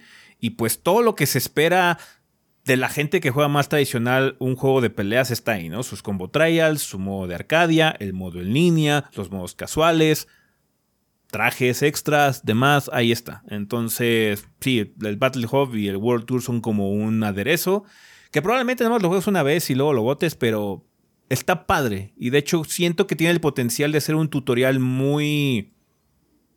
Eh, ¿Cómo decir? Que el que Extendido. bajita la mano le enseña a la gente cosas o conceptos de juegos de pelea que suenan así como muy complicados cuando te los cuentan, pero cuando tú lo haces en la práctica, puede ser que ya la agarres y de ahí puedas dar el salto a realmente jugar el título ya de una forma un poquito más en serio, entre comillas, ¿no?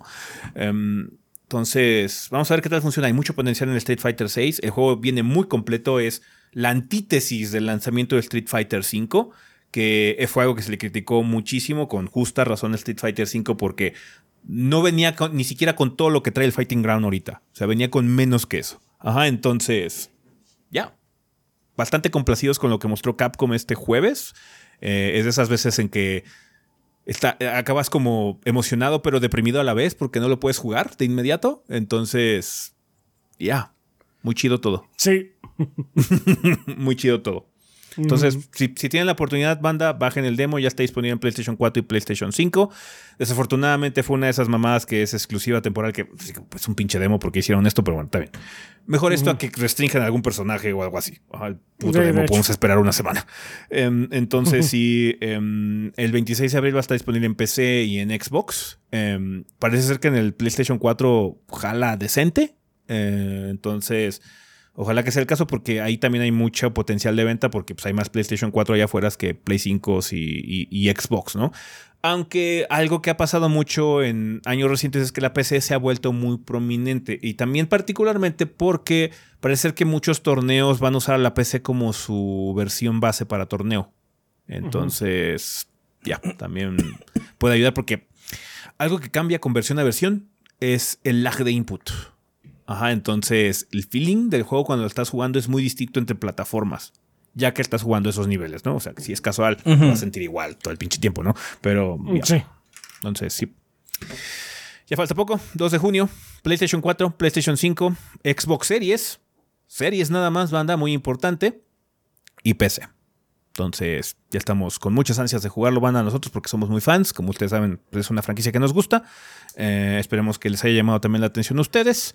Y pues sí, se ve interesante. Muchos han demostrado, más bien no han demostrado, han comentado que este va a ser su primer Street Fighter en mucho tiempo porque se ve que tiene muchas cosas como llamativas, como esto del single player.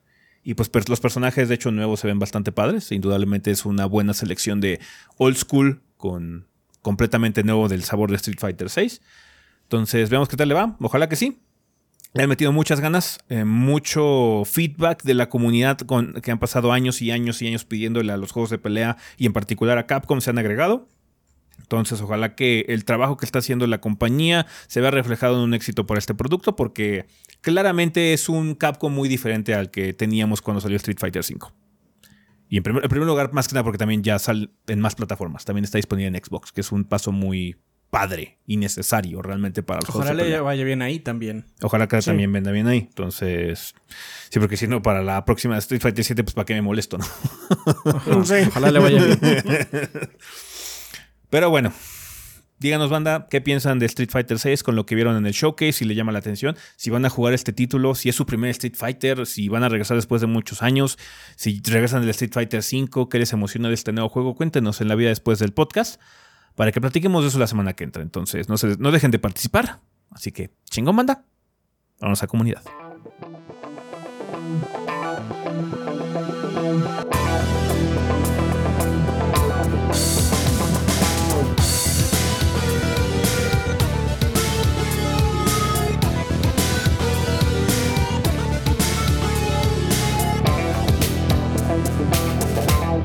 Y bueno, banda, pues ya estamos aquí en la sección de comunidad, que como ustedes saben siempre es un excelente momento para agradecerle a los patrocinadores oficiales del podcast, que son todos nuestros patrons que donen 20 dólares o más durante el mes correspondiente.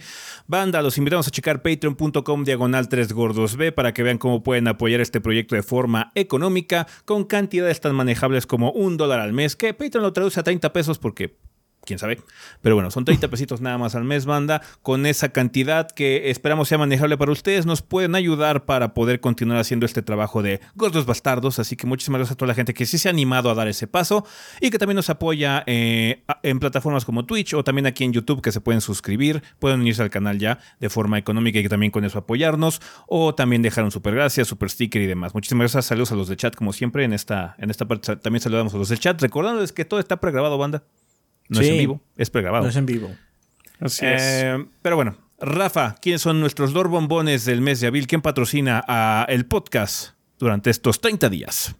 Muy bien, durante abril nos patrocina el consultorio dientes limpios que esta semana nos dice, buen día gorditos y banda, en este mes del niño queremos seguir cuidando de todos los chicos y grandes para que estén protegidos contra las caries. Tratamientos sencillos como la aplicación de selladores los harán olvidarse de molestias y son una gran ventaja para que acerquen a sus castorcitos al dentista, pues es un tratamiento sin el molesto taladrito. Aprovechamos para recomendar los talleres de Let's Play. Tienen buen ambiente y aprendes temas interesantes. Ahora entendemos por qué a Adrián le gusta pintar las miniaturas. Mm, nice. Es chingón. Mm, qué bueno. Hay que apoyarnos entre todos y apoyar al gordeo de paso. No dejen su salud y la de los que quieren para después y sonrían con dientes limpios. Saludamos a nuestros colegas de Mérida. Ojalá les vaya muy bien. Recuerden seguirnos en Facebook, Consultorio Dental Dientes Limpios. Muchísimas gracias, Consultorio de Dientes Limpios. Así es, muchas Y gracias. Pues sí, así es. Pues eh, continuando, vamos con Mauricio Glespan, que nos dice: Saludos gorditos y banda, espero se encuentren muy bien. Soy Mau Glespan, staff de Technologic PC and Gaming and Workstation. Nos dedicamos al ensamble y venta de computadoras, ya sea desde una PC para ver el podcast de los 3GB hasta una PC ultra potente para correr el increíble remake de Resident 4 eh, y ver el perfecto cutis de Leon, pero ahora en 4K, haciendo parries a una motosierra con un corta uñas. Invito a toda la banda gordeadora a hacer sus cotizaciones en nuestro Instagram technologicpc.19 o nuestro Facebook technologic19. Y recuerda, si mencionas que eres de la banda gordeadora al momento de hacer la compra de tu PC, te vamos a dar un periférico de regalo. Radicamos en la Ciudad de México, pero hacemos envíos a todo el país. Mucha suerte con el proyecto, gorditos, y gracias a todos los gordeadores por comprar sus PCs en Technologic. Muchas gracias, Mauricio Glespan. Gracias. Ya saben, Gracias. Mega Mario X4 nos dice, banda, los invitamos a vernos en Objetivo Secundario en YouTube. Para esta semana nos dejamos llevar y un comentario sobre el nieve de Satán en Dantes Inferno. Ah, que llevó a que Classic, tuviéramos la classic, plática Clásico, clásico, sí. clásico Dantes Inferno. lo, más, lo más memorable del juego. A que tuviéramos la plática más PG-18 de nuestro canal. Está bien. Alguien Pues tuvo que modelar eso. Sí, Alguien alguien, tuvo llegó que a contarle eso. a su esposo, esposa, significant other o a su perro. ¿Sabes lo que hice en el trabajo? Hoy modelé la verga del diablo.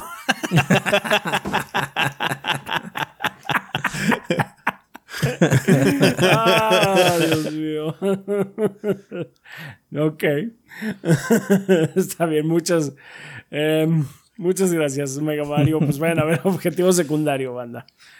Un Ángel Guerrero nos dice: Saludos desde Critical Hit Pokémon Podcast, podcast de noticias y novedades en el mundo Pokémon. La segunda Copa Internacional se llevó a cabo mientras se grababa este podcast. También tres eventos de raids se corrieron de forma simultánea. Esto solo en Escarlata y Violeta. ¿Ustedes qué juegos los saturan de eventos? Los invito al canal de YouTube para que vean algunas de mis batallas en el torneo. Street. Street, en general, hay, hay- generalmente hay muchos torneos. Cuando ya agarra vuelo, el- lo que es la season de juegos de peleas y eso, eh, hay, muchos eventos. Hay un chingo. Muchísimos eventos, así es. Pero, pues mucha suerte, un Ángel Guerrero, que te vaya muy bien. En el Disfruten, torneo. disfruten. Ujú. Muchas gracias. Let's Play dice: Saludos gordos y banda. Ven a celebrar a tu niño interior este sábado y domingo a tu casa. Let's Play. Tendremos varias actividades y para pasarlo increíble.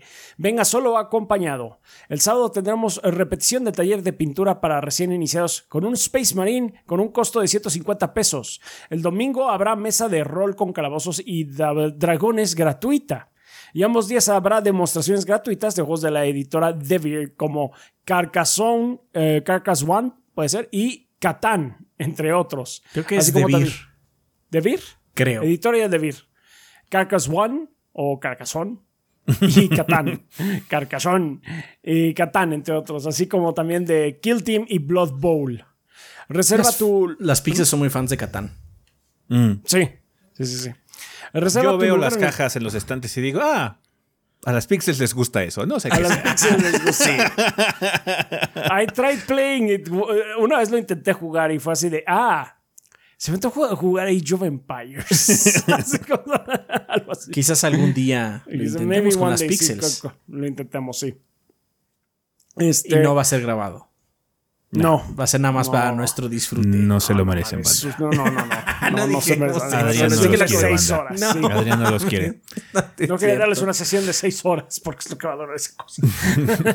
Yo no dije nada de eso, Ezequiel ahí. Metiendo cizaña como siempre. Está bien. Eh, reserva tu lugar en el taller o una demo en Facebook como Let's Play MX o como Let's Play-One en Instagram y recibe una sorpresa. O cáenos directamente el sábado y domingo desde las 2 pm en calle Niceto de Zamacois 92, Colonia Viaducto Piedad, exactamente atrás de la estación del Metro Viaducto, dirección centro, en la Ciudad de México. Recuerden que tenemos venta en línea así como envíos a toda la República. Gracias por todo, gordos. Ven a casa, ven a Let's Play. Muchas gracias, Let's Play. Suerte con el taller y con los eventos. Sí, sí, sí. Que les vaya súper. Sí, se oye padre. Eh, Random Human Here dice: Hola, gorditos y banda, soy Random Human. Me dedico al diseño y también a la ilustración. Últimamente me ha dado por ilustrar diferentes consolas y espero poco a poco continuar con esa temática. Invito a la banda gordeadora a echarle un vistazo a mi trabajo, se los agradecería mucho. En Instagram pueden encontrarme como random.human.here. Sin más por el momento, que tengan un excelente inicio de semana. Muchísimas gracias, Random Human. Gracias. Eh, Andrés Gracias. Jiménez Ortega dice, muchas gracias. Eh, Andrés Jiménez Ortega dice, ¿sabían que 9 de cada 10 dentistas recomiendan el podcast de los gordos? Aprovechando el forum, precisamente a los médicos y dentistas podemos ofrecerles el servicio de cobro con tarjeta a un bajo costo sin necesidad de cambiar de banco. Más info a andres.jiménez.netpain.com.mx. Muchas gracias, Andrés Jiménez. Gracias, Andrés. Sí, sí, sí. Es, curio- es muy curioso que tengamos dos servicios, dos este, Consultorios. servicios Sí, dos patrocinadores que sean consultorios. consultorios Es que sí, sí. dentales. Eh, así, justamente, Denting Mérida nos dice, Debe buen debe día, haber también un consultorio de urología por allá afuera que escucha a los gordos. Ándale, tú también puedes Yo salir en digo, ¿qué estás pensando? Tú, tú podrías estar anunciado aquí también. Así, también puedes anunciar tus servicios aquí también. Ey, Ey, tenemos un, el un prom- alto, alto índice de grupo de, de audiencia masculina. que ya están en edad de ir para allá, ¿eh? Algunos ya están en edad, sí. Algunos ya están en edad. Solo lo dejamos ahí. Sí, nada más, sí, sí, nada más decimos. Eh, bueno, Denting Mérida justamente nos dice, buen día gorditos y banda, soy Ricardo Hernández de Consultorio Dental Denting. Vengo a ofrecer nuestros servicios dentales tanto a preventivos como correctivos, o si de plano andas turisteando y te atacó el mal de muela, somos la solución. Estamos ubicados en la colonia Nuevo Yucatán, en la ciudad de Mérida, a tres minutos de Macroplaza Mérida. Y también está mi socio y amigo Andrés Ortega en Ecatepec, Estado de México, a 5 minutos de Metro Musquis. Informes sobre costos, ubicación exacta y cita sin compromiso por WhatsApp al 99 93 90 5703. Repetimos, 99 93 90 5703. Síganos en Facebook como arroba Denthing Mérida. Atendemos urgencias nocturnas solo en Mérida. Y si tu agenda entre semanas apretada, tenemos un lugar para ti en fin de semana y días festivos. Y por qué no, descuento eh, especial para la banda gordeadora y o familiares referidos por ustedes. Pregunta. ¿Considerarían mandarnos a chingar a nuestra madre para la próxima reseña centenaria? Ya saben, solo un poquito de nostalgia en un hito, con la reseña 400 para homenajear brevemente a sus deices. Larga vida al gordeo. Pues si se nos ocurre algo en el momento para hacer alusión a eso, quizás. Sí, sí, sí. O sea, digamos que si vale la pena tener un chiste o algo así que en el que se pueda usar, sí. Ya no me acuerdo si tenemos ni siquiera elegido el juego. Tenemos uno. Tenemos uno, pero, o sea, está como. O sea, hasta ahorita ha esquivado las balas del retrogordeo de los Sí. fans que han pedido. Porque, Porque obviamente realmente no falta tanto ya. No falta tanto para la Sí. 400. La de Dead Island fue la 372. Entonces falta No, más pues o sí menos un año. un falta año más o más o menos un año de reseñas. God damn. Ok. Así No, y no, no, no. O sea. O sea, de reseñas está. Suena mucho, ¿no? De reseñas grandes, vamos a decir, suena mucho. De minis. Las ¿Cuántas minis se no? han disparado. Olvídalo, mini que son un huevo. la de Minecraft es la huevérrimo. 617. Oh shit. Bueno. Vamos en camino de haber reseñado ya mil juegos entre las dos. Pues sí. Sin contar gordos juegan, sin contar otro tipo de coberturas. Solo reseñas de juegos. Está cabrón. Nice. Muy bien. pues sí, así es, banda. Eh, Siguiendo, entonces, con eh, el comentario de Sertroid que nos dice: Buen día, embajadores del gordeo. Yo también era de aquellos que decían: Ne, Resident Evil 4 no necesita un remake. Ya al haberlo terminado, puedo decir que los infelices de Capcom me callaron la boca. Ah, ¿Qué se siente ser un filisteo? Se siente ser un filisteo, ¿eh? Pues lo que les dije, o sea, Resident Evil 4 se puede jugar y todo, pero. No me pueden decir que jugar Resident Evil 4 base no veas cosas que puedes mejorar. Sí, sí, no mamar, no mamar. Sí, sí, sí, sí, sí. Eh, se nota que en este juego sí lanzaron la casa por la ventana y la regla número uno que se plantearon es que, que quedara vergas. Vergas, vergas. Eh, al ver los créditos me preguntaba si este remake era mejor que el original y aunque en este momento pueda decir que para mí sí lo es, puede que luego de un tiempo mi opinión cambie ya porque eh, que por más chingón que está este remake no reemplaza el juego original o no por lo menos para los que lo hemos jugado desde hace años. Mm, Pues lo puedes Sí. seguir comprando. sí, Lo puedes jugar cuando quieras. Está en todos lados. O sea, no, no- ajá, no ha desaparecido el otro juego. Si les preguntan en este momento cuál prefieren, ¿ustedes decidirían el 4 original o el remake? Pues, Remake. Mira, en este momento el remake. Sí, en este momento el remake, pero porque también he jugado muchas más veces el otro. Sí. Ajá. O sea, Entonces, el el original tiene la- mucha magia. Eh, fue un momento muy importante en los videojuegos, pero digamos que esos feel, esos sentimientos ya se quedaron ahí. Qué bueno que los viví en su momento, qué bueno que disfruté mucho de ese juego. El 4 es mucho más grato jugarlo. Tiene un gameplay más adictivo que el, el del remake, original, sí. Siento yo. Por, nada más por el hecho de los parries y demás y el, la- el combate más agresivo que tiene es mucho más adictivo que el, que el original, Ujú, ujú. en mi opinión. Sí, Digo, sí, sí. El problema que tiene el remake es que no, es- no va a ser un juego tan importante porque no vino realmente a cambiar nada. No, es un solamente remake.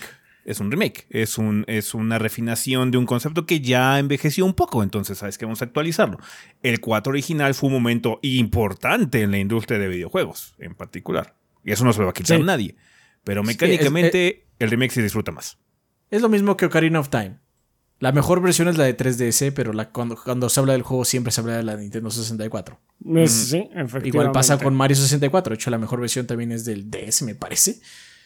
Pero Sí. todo el mundo habla de la versión de 64. ¿Por qué? Porque esa es la que marcó. Ajá, indudablemente.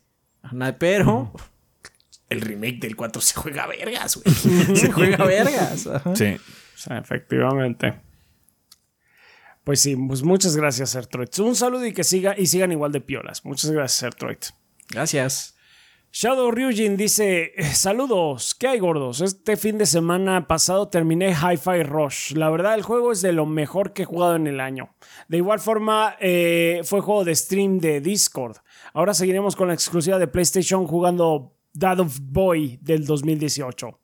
He probado, he estado probando el modo Big Picture de Steam y la verdad es que le he encontrado el gusto. ¿Ustedes lo han utilizado alguna vez? ¿Les agrada? Sí, Yo lo he no. usado, pero a veces es que el problema del Big Picture es que depende también mucho del juego. Si el juego no está bien puesto, pues, no se juega ya. O sea, bueno, se juega mal, ¿no? Te configura mal el control.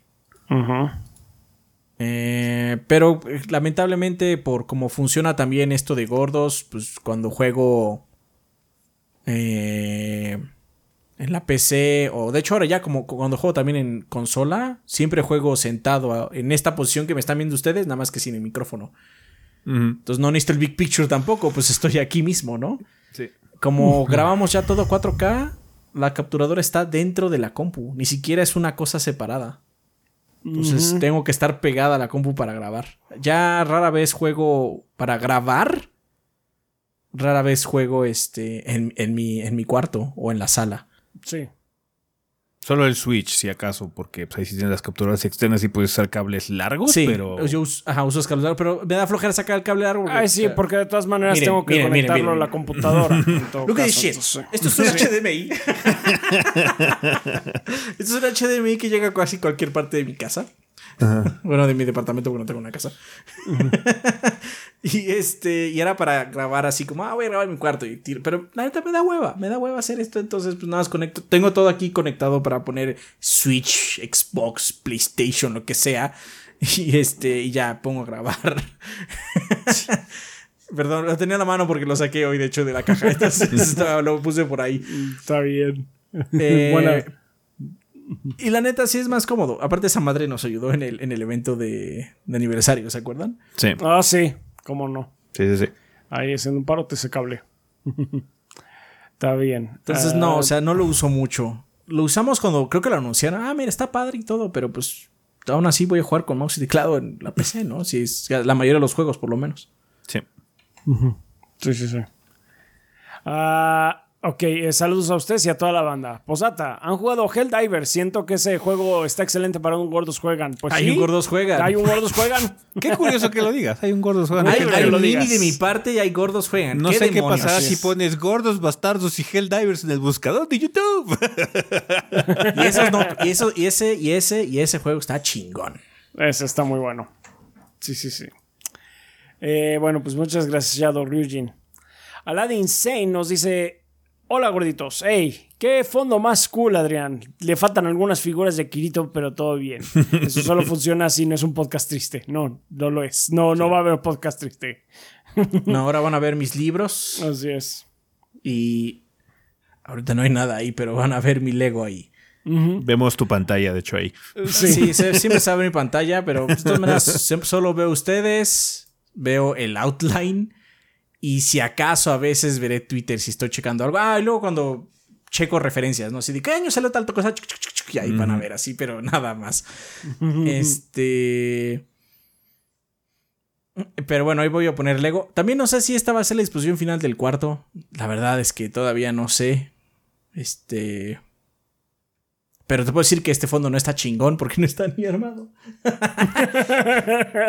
Además lo dice con una tristeza por Tú tienes de esas cajas de moradas. cansancio. Sí, Ahí en caja I know morada. those boxes. No, pues de hecho tú me la prestaste. Esa caja tú me la prestaste. Esa creo que ya está vacía. Creo. Porque en esas cajas moradas no metí libros, las hubiera destruido. No, ahí metí este No, no, no. cables, No, controles, libros cosas de la oficina, así como. Libros así, pones una pilita, la amarras con un mecate y vámonos, porque eso de meter libros en cajas, no, no está tan padre. Porque si yo, yo lo hice con cajas, pero porque tengo. Tengo muchos libros. tengo demasiados libros, de hecho. Ya es la palabra sí, es sí. demasiados. Ya no podía hacer eso del hilo porque hubieran sido demasiados viajes con libritos, pero llené las cajas a la mitad, como debe ser. No le rompan la, Sí. la- la columna a la gente, banda. Llenen las cajas de los libros a la mitad. Y no, Eh, pinches cajas grandes, por favor. Ese, sí, ese fue el primer, la primera vez que me mudé, fue el, prim- el peor error que cometí. Agarré una caja, no grande, alta. Una caja alta y la llené de libros y fue así de... What have I done, dear God? ¿Qué diablos? Bueno, tendré que abandonar estos libros aquí porque Pues- nadie puede mover esta caja. Nadie puede mover esta caja. No, No, no, sí no. se la llevaron, pero nada más veía así, porque pues obviamente los de los que mueven las mudanzas los están mamadísimos, pero sí, nada más vi como de, de esas de cómo le cambia la cara y se le pone roja. No mames, lo querías matar. Sí, Este, sí, sí, sí, no, no. Never again. No, no hubo problemas con mis cajas de libros y todo, pero sí fue mucho, demasiado. Este. Y no, no arruiné las cajas de Ezequiel este, moradas de, de libros. No. las, no les metí libros. Hubiera sido No, no, no. muy desagradable de mi parte regresar una caja rota. Así como, ah, aquí está tu caja, la hice por mierda. ca- ca- caja de- con una forma así. Ajá, la hice mierda. Que a pesar de que, bueno, supongo que hay gente que no sabe, pero los libros en conjunto pesan mucho. Sí, No pareciera, pero en realidad los libros agarran mucho peso. sí. Así es. Bueno, continuando. Eh, dice a la dicen gorditos, he pecado y he reservado un juego sin ver trailers, gameplay o demás, sin haber terminado su juego anterior. Así es, el Zelda Tears de High Tier de, of the Kingdom. y además es la edición especial. Solo espero que no me suceda como cierta persona con su batarang y solo obtenga decepción. ¡Ey! El, yo ya sabía que el juego estaba chingón. Nada más te digo. el juego ya Sí, lo había jugado y el juego ajá. está chingón.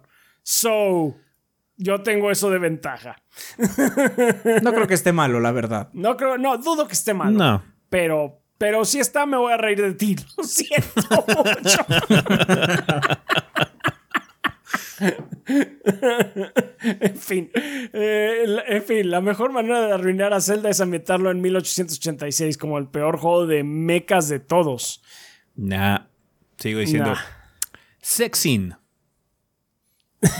¿Qué? Sex Para- minigame. Que, que cómo arruinamos a Zelda. Como una forma No. rápida de arruinar a Zelda. Sex minigame. O sea, para mí sí. Para mí sí sería. Pero nada más de ver la cantidad de fanart shipping safe for work, o sea, todavía santo, vamos a decir. Oh, no, yo creo que lo que vas a decir es que sería sexing con Zelda. No, no, no. no, no, no. Con Gruz. Ah, ok, ok. Ok, ok, sí. Guau, eh, con el tiburón gigante. Ya. Con Yo he visto fanarts con el tiburón. Of course, of course there are. O sea, ese, ese güey de. para mí ese estaría güey tiene a todo- espantoso, indudablemente. Ese Pero yo a que hay gente que no le arruinaría thirsty. su experiencia, cabe aclarar. Eh, pues sí. Ah, Ok. Aún así, yo no lo aprobaría, ¿eh? Es así como. No, no, no, no. No, hermano, ¿sabes qué? No va a tener reseña este juego. lo siento, no. No, lo siento, No, no. no, no más, no más. ¿Y Ah, sabes pues, de vez, eh. cabrón? que Link hablara. No, de hecho, lo que dijimos también es. Cambiaran el protagonista a- de Link a su Raiden correspondiente y el Raiden fuera un Duke Nukem. que le fuera pellizcando las nachas a los Gorons. Y ese fuera el protagonista de la sexy. Así es. no. Sí, hay muchas formas de hacerlo. Pregúntenos. este. Sin más referencias antiguas a videos de los gordos que hacer, me despido. Saludos, se les quiero. Muchas gracias a la Gracias, Aladín. Gracias. Eh, el Witcher dice: Hola, estimados se- señores gordos. Voy a tener que ponerme una alarma o algo porque se me olvida poner el mensaje semanal. Consulta: hablamos regularmente sobre la conversación de los juegos. ¿Qué sucede con las series? Como por ejemplo el anime. Hay muchas series viejitas que en estos momentos cuesta mucho conseguirlas por métodos legales, lo cual es una lástima. Ahora pienso, ¿cuáles animes les gustaba ver en su infancia?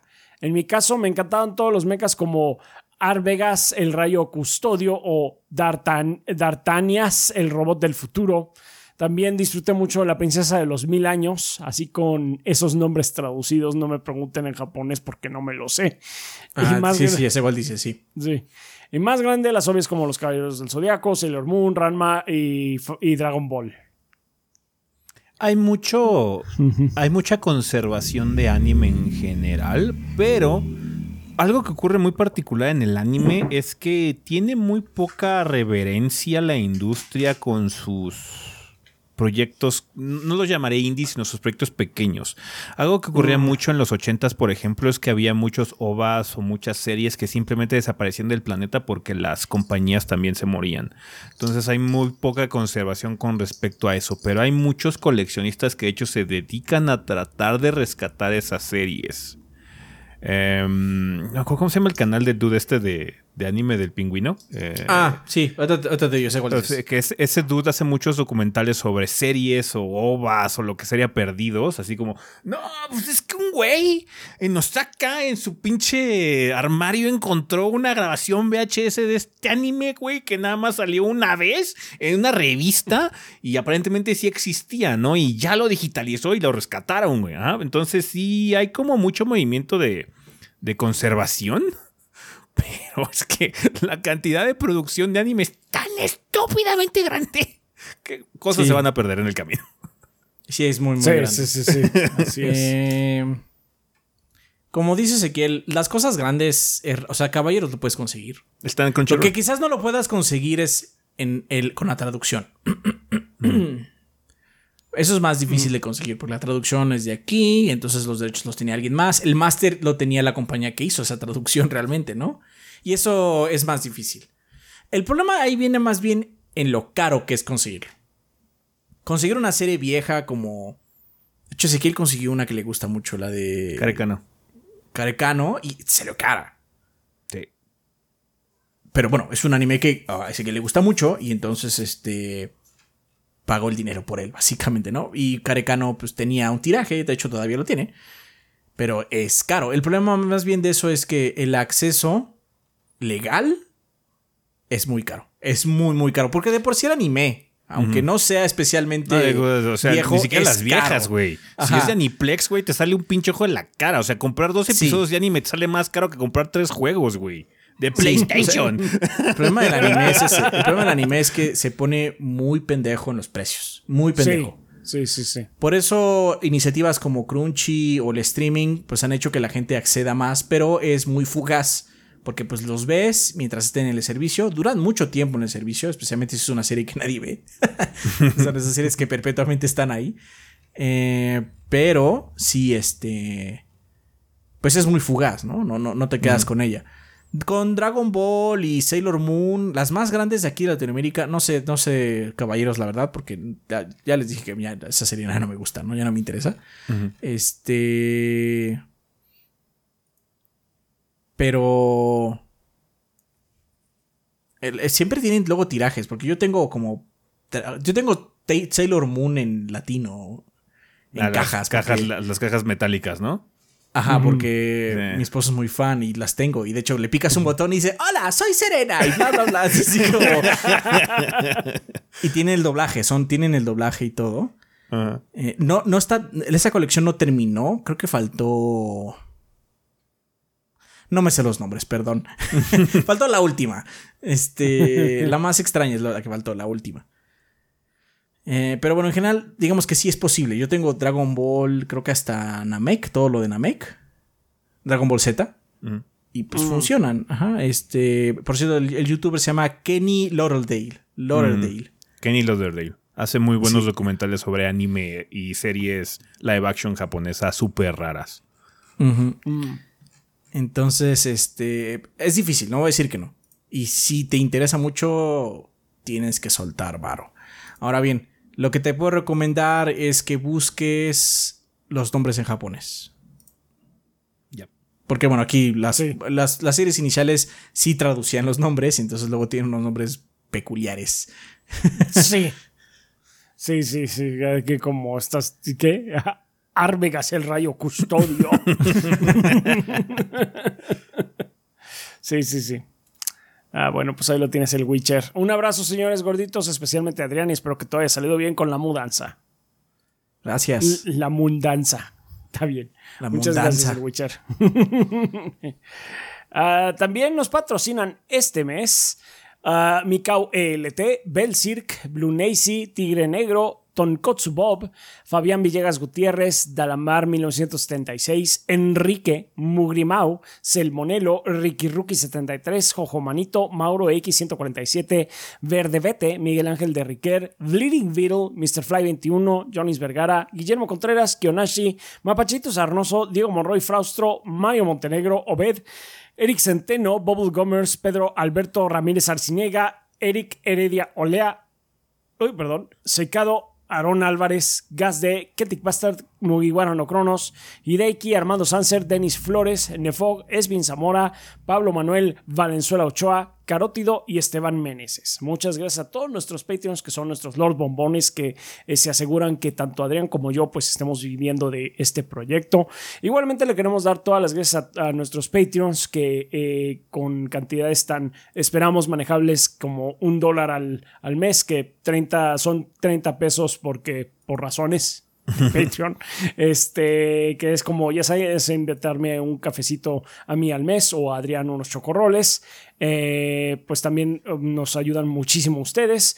Igualmente le queremos dar eh, muchas gracias a la gente de, YouTube que está ahorita, si están ahí viendo el, el, estreno, pues les mandamos un saludo. Ya saben que, repetimos de nuevo, repetimos una vez más. No estamos en vivo, esto es pregrabado, pero de todas maneras los saludamos ahí en el chat. Eh, también si nos mandan un super sticker, super gracias eh, o nos siguen, también les agradecemos muchísimo su apoyo. Igualmente también les queremos dar las ah, gracias a, la gente de Twitch, a toda la gente que se estuvo suscribiendo eh, en estos días, que estuvieron muy locos también. tuvimos un stream, resultó ser extensible. Eh, el día del show eh, que, es de Street Fighter que hicimos de Dead Island. Y dije, creo que así como una meta de, 40, sí, con 40 suscriptores más, este, ya hacemos una hora. No pasó ni dos minutos y llegamos a la meta. Entonces, pues muchísimas gracias, banda. este, Se agradece mucho su, apoyo. Muchas, gracias. gracias. por el apoyo, banda. Gracias por el apoyo, gracias por acompañarme ahora que estuve haciendo el stream de Dark Souls 2 para tratar de retomar de nuevo, porque no se nos queda atorada la serie. Este, y pues sé, en general, gracias por vernos, por escucharnos. Ya saben que ustedes eh, nos apoyan mucho si esparcen la palabra, si nos dan su, su like, se suscriben, etcétera, etcétera. Todo eso nos ayuda muchísimo. Y pues ya saben que ustedes son la sangre del proyecto, banda. Nosotros no estaríamos aquí de no ser por su apoyo y su entusiasmo. Muchas gracias. Muchas gracias, banda. Vale, pues vamos a pasar a la sección de preguntas, que como ustedes saben tienen tres caminos que pueden seguir para dejar sus interrogantes y aparecer en esta parte del programa. Una de ellas es dejar su comentario en forma, eh, digo, su pregunta en forma de comentario, perdón, al revés.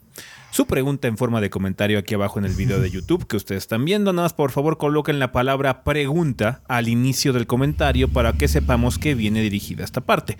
Pueden hacer lo mismo en la página en 3gb.com.mx o entrar a nuestro servidor de Discord que es discord.gg diagonal 3 gordos Y usar las salas específicas para preguntas del podcast. Eh, esas salas son completamente libres, cualquier persona las puede utilizar, no tienen que ser ni Patreons, ni subs, ni nada de nada para poder utilizarlas, así que no tengan miedo banda, pueden usarlas con toda libertad.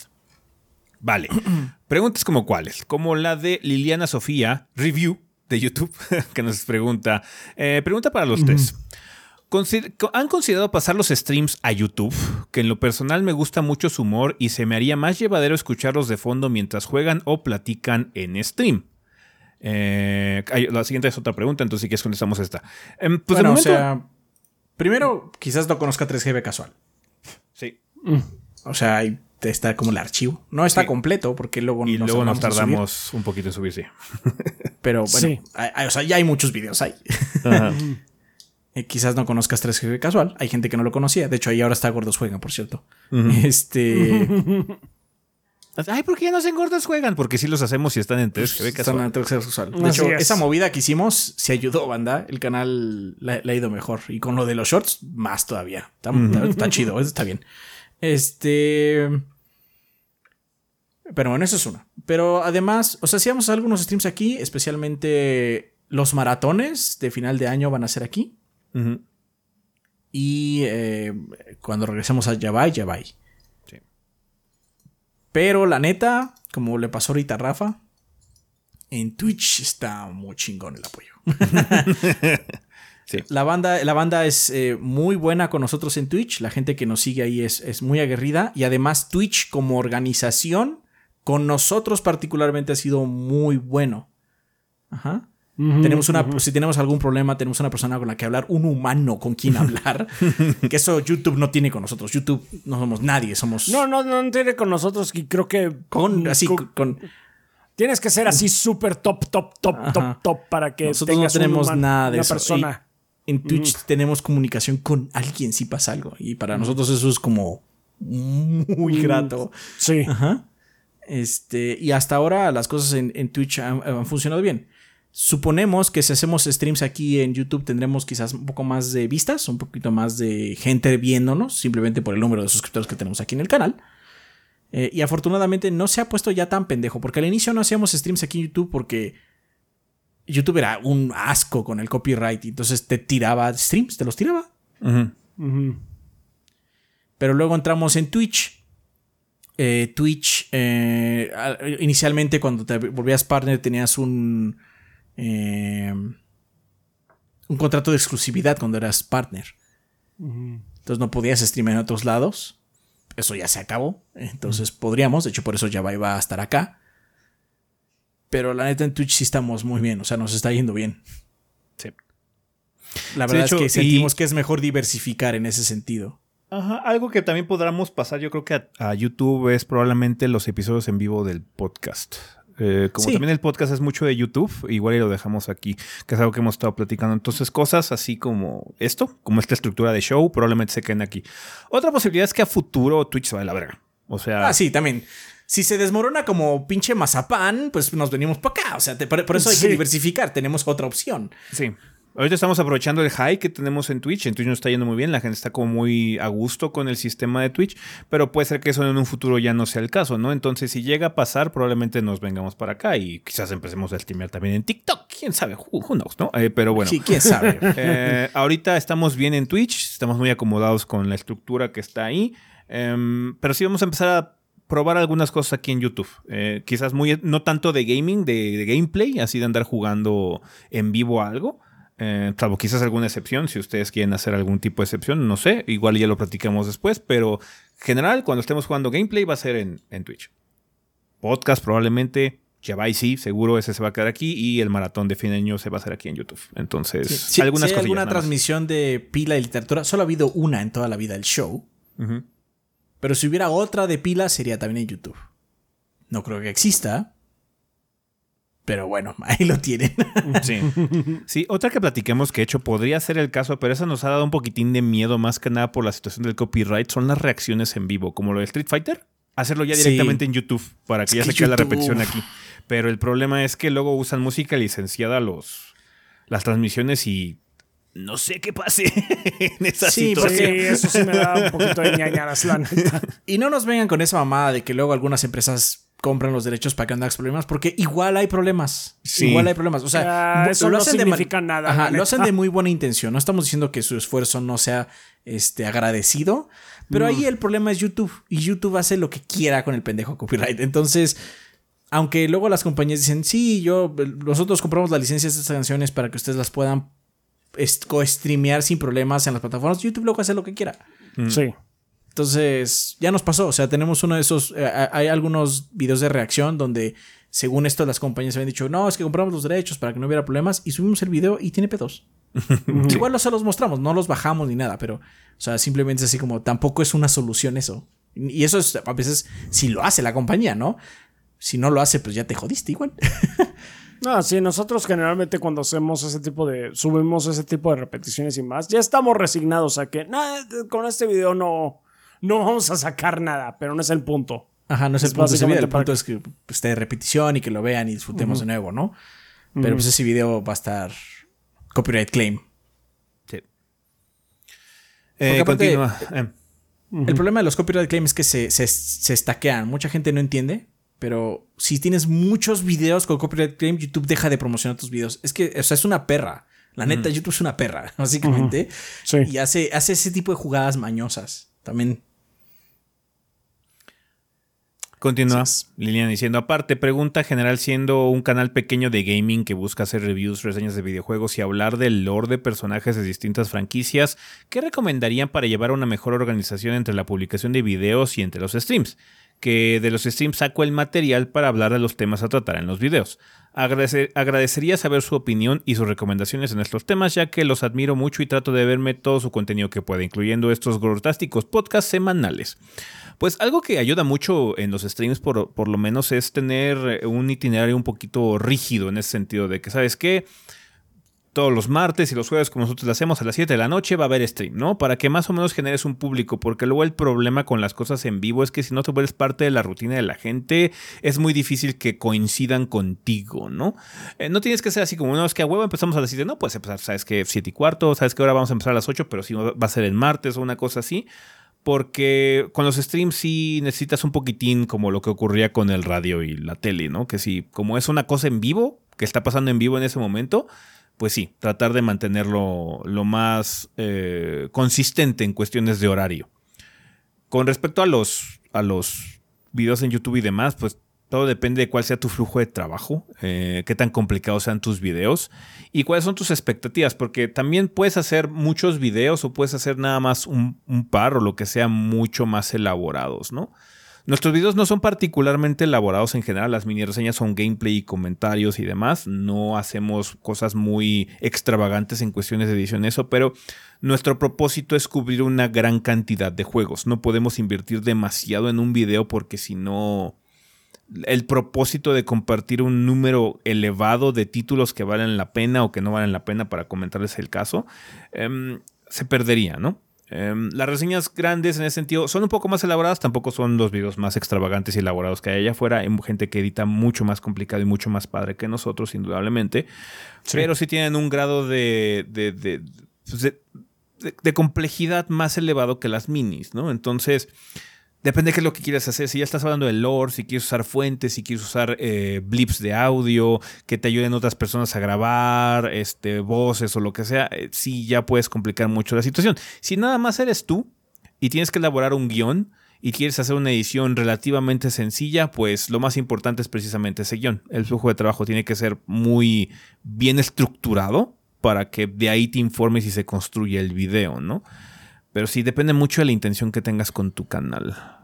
Entonces, sí, es un poquito difícil dar así como consejos más puntuales. Pero sí, los de stream te podríamos sugerir eso, que sea relativamente recurrente para que la gente empiece, ah, es que es miércoles a las 7, toca stream con Liliana, ¿no? Entonces, sí, eh, eso, eso ayuda mucho para tener la audiencia y si de alguna forma te alimentas de la retroalimentación que tengas con la gente en el chat o lo que sea, pues es obviamente más padre que tengas más gente. Entonces sí, ayuda mucho eh, tener esa constancia para que sí tengas recurrentes en el chat, ¿no? Sí, em, algo que me gusta agregar, y no, no quiero sonar muy negativo, pero es una realidad. Y es que trata de hacer metas reales. Sé que suena como, pues es que es mi sueño, quiero hacer algo, quiero, quiero, quiero ser grande, ¿no? Eh, sí, ok, está bien, pero trata de hacer metas reales. ¿Cuántos videos puedes hacer al mes? ¿Uno? Bueno, que tu meta es hacer ese único video porque quede bien. Ajá. Porque cuando estás empezando, pues también estás empezando a hacer otras cosas. Estás aprendiendo a editar, estás aprendiendo a hablar en cámara, estás aprendiendo a hablar en micrófono, estás aprendiendo muchas cosas. A menos de que hayas tenido anteriormente un trabajo así, que te haya ayudado para estas habilidades, son habilidades que no tienes. Punto final. Entonces, expectativas reales. Y, o sea, sí, está muy bien poner una agenda de streams, pero no digas voy a streamear cinco días a la semana. Te vas a quemar aunque sea nomás dos horas de 7 a 9, de lunes a viernes estás a quemar. Al final tienes que disfrutarlo. Y una forma de disfrutarlo es simplemente siendo realista. Así como, ¿puedo hacer dos videos en el mes o puedo hacer solo uno? Solo uno, solo puedo hacer uno. Es real, solo puedo hacer uno, ¿no? Porque ser ambicioso, tener esa, ese fuego, es bueno. Pero ese fuego se gasta se gasta rápido. Porque la, realidad de esto es que la gente no ve cuánto tiempo es el trabajo que estás haciendo. Aunque que la edición esté muy chingona. lo que ellos ven nada más es el video final. Entonces, si tú quieres hacer como voy a hacer estos siete videos para sacar, no, no, no, se puede. Especialmente estás empezando, ¿no? Metas reales. Mide cuánto tiempo puedes hacer. ¿Sabes qué? ¿Puedo hacer solo un stream a la semana? ¿O dos streams a la semana? ¿O tres streams a la semana? Pero eso, ajá. incluso nosotros fallamos. De hecho, esta semana no hubo stream el martes. Estábamos acabando lo de Island. Ajá. Y simplemente dijimos, sabes que no nos da tiempo de hacer el stream y terminar la reseña. Ajá. Y tuvimos que sacrificar unas protas. Compensamos y demás, ¿no? O sea, hubo otras cosas. Eh, eh, eh, el miércoles compensó este Chaps. Pero ni aún así con nuestras metas realistas y ya tanto tiempo trabajando en esto. Y aún así a veces fallamos en el horario, ¿no? es, es es importante ser realista, ser un poquito aterrizado en algunas cosas, porque si no te quemas. Y lo hemos visto con chicos y grandes. Luego estos youtubers que explotan y, luego este, empiezan a hacer esto su vida, que está muy padre, es un sueño muy, muy, muy, muy padre. Pero después llegan a los dos, tres años y dicen, ¿saben qué? Es que necesito irme un rato porque estoy, estoy, estoy, me siento terrible en la cabeza, me siento terrible porque YouTube es un veneno. Twitch es un veneno que se te mete en la cabeza y si no lo controlas, se te sale de tu vida se va. Pierdes relaciones, pierdes eh, amistades y pues tiempo valioso con otras personas que no sea el internet, ¿no? Mm, porque es que tengo que sacar el video a tiempo. El algoritmo me está diciendo que tengo que sacar un video ya. Y es difícil. Mm. Entonces, metas reales. Mm. A un ritmo normal si, eres un canal chiquito, que tu meta sea quizás vivir de esto está bien, pero si no, pero ten un plan B y C también. Que sea un extra mientras estás trabajando otras cosas, como lo hicimos nosotros en ese sentido. ¿No? Sí. Porque si no, este, te vas a quemar. O sea, es, en serio. En serio. Es, pareciera tonto, pero es, mucha chamba, aunque no lo parezca. ah, otra Perdón por ser negativos. Perdón eh, por ser negativo. Sí, está bien. lo hemos comentado, no es la primera vez que decimos algo para cuando alguien nos pregunta eh, hablar sobre estos temas. De hecho, pues, es algo que siempre les hemos dicho, constancia y va a ser pesado. O sea, sí puede ser muy brutal en muchos sentidos. Algo más light, pero muy importante que les puedo comentar es que no descuiden el audio. Por favor, no descuiden el audio. El audio es probablemente el aspecto más relevante en muchos sentidos de cualquier tipo de contenido multimedia porque, bueno, como tú dices, te gusta escucharnos, ¿no? No tenemos los mejores micrófonos. los, los, podcasts podrían escucharse mejor todavía. No estamos en una situación óptima. Pero bueno, nosotros tenemos que distribuir el gasto. Somos tres. Ajá. Entonces tenemos que. No podemos comprar los mejores micrófonos. Nos tenemos que comprar ese equivalente monetario dividido en tres. Ajá. ¿Qué podemos comprar de ese? podemos costear? sí, podemos costear. Y deja tú, este, no podemos hacer una. Tres habitaciones completamente eh, a prueba de, ruido exterior. Entonces, nada pues, más, no, tienes que, no estoy diciendo que compres el micrófono más caro y tipo de cosas, nada más cómprate uno que puedas, que sea suficiente y que tú sientas que se escuche bien. Y no se te olvide que también se puede hacer mucho en postprocesamiento.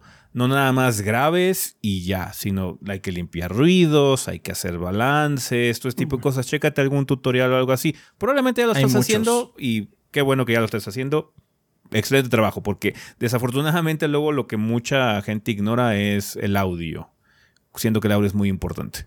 en particular. Pues sí, especialmente para, para contenido muy extenso. El audio es muy importante porque luego hay videos, ni siquiera nosotros, hay videos de ensayos de hora y media. Los gráficos son buenos, te ayudan, pero luego es, muy largo, lo voy a escuchar, no lo voy a ver. Ajá. Sí, sí, sí. Entonces sí ayuda, obviamente un buen audio ayuda. Nada más, también, igual, mide tus expectativas. No, no te gastes una la nota en un, en un micrófono todo chingón. Un micrófono todo chingón, todo y caro si todavía no eres tan grande. Nada más, uno que se escuche bien, que esté dentro mm. de tu posibilidad, pero que se escuche bien. Checa reseñas, porque luego lo más caro no es lo mejor. Hay muchas marcas que te venden micrófonos buenos, pero demasiado caros para lo que son realmente. Porque es que tiene colores. Así como, bueno, pero eso no, sirve nada para el audio. Entonces también hay que checar eso. Nuestros micrófonos ya son de estudio en ese sentido. Pero no están ni de cerca de ser la gama más alta de esta marca. No. No, no, Vale, muchas líneas y suerte con el trabajo. Es que también Ugly Bastard de Discord que dice: Los gordos, escuché en el podcast pasado que no recibieron muy bien la noticia de los tickets de mejora en Resident Evil 4, pero yo tengo otra perspectiva. La verdad es que no los veo tan intrusivos, no me parece mal el precio tampoco. Ya terminé el juego en hardcore y se me hace chido que tengan la opción, de, eh, la opción para pasar el juego bien ponchado sin tener que juntar tesoros. Todavía puedes tener la experiencia original y no afectas a los demás porque es para un modo single player. Por otro lado, tengo un amigo que desde que salió el remake tenía interés, pero dice que como le caga estar cuidando a Ashley, él prefería esperarse a que le vendieran la armadura o alguna pistola con balas infinitas para hacer el juego menos frustrante. Y creo que es para este tipo de usuarios que serviría tener la opción. ¿Qué piensan? Que ya tienen una opción que resuelve ese problema y se llama modo fácil. Modo fácil. O sea, me estás diciendo que prefiere no poner el juego en fácil, sino en normal y gastar más dinero ponlo en fácil. Sí, no mames. No pasa nada. Sobre tu caso muy particular, de es que yo lo acabé en todo y le voy a sacar más. Ok, sí, está bien. Es la misma mentalidad que un juego de peleas. Jugué ya 400 horas esta madre. Voy a gastar 5 dólares en otro personaje. Ajá. Sí. Eh, ok, sí, está bien. Ajá.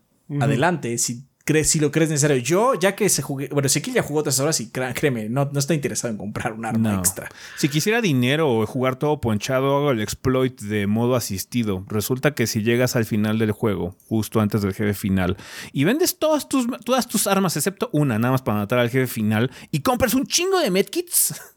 Los puedes vender en el New Game Plus en profesional a un precio más elevado y generas un chingo de dinero. Entonces, ¿para qué chingados le pago a Capcom? Siento que es más divertido hacer esto eh, que simplemente pagar dos dólares o lo que sea para comprar tickets y mejorar las armas.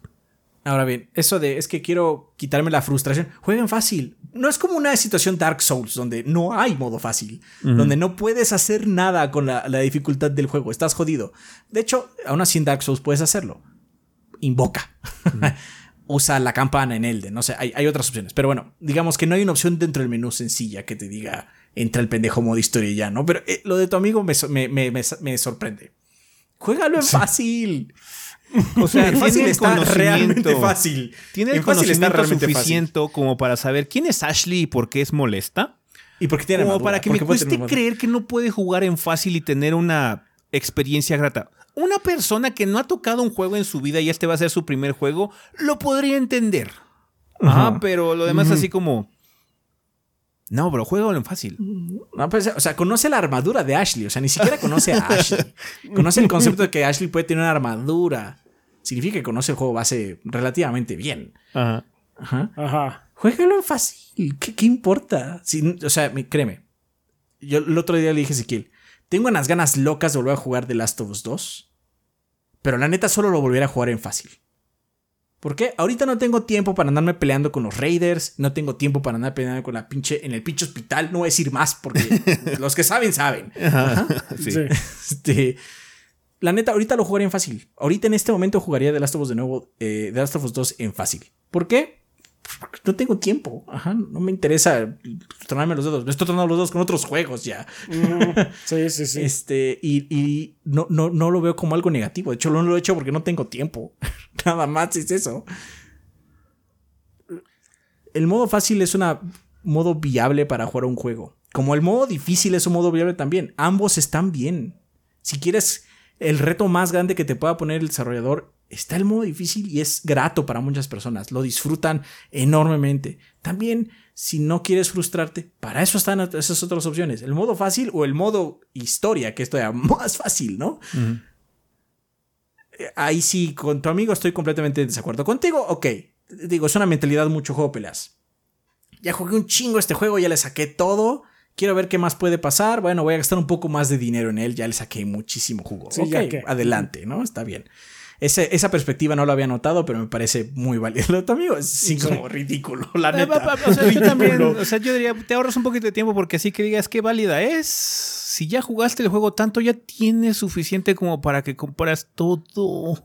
No son tantas armas. Yo ya tengo todas las armas al full y ni siquiera me tomó tanto tiempo. Entonces no veo la razón para comprar los tickets. Yo no comparto ninguna. Y otra cosa que se te está olvidando es que Capcom fue especialmente mierda. Porque introdujo las microtransacciones después de que pasara el periodo de reviews.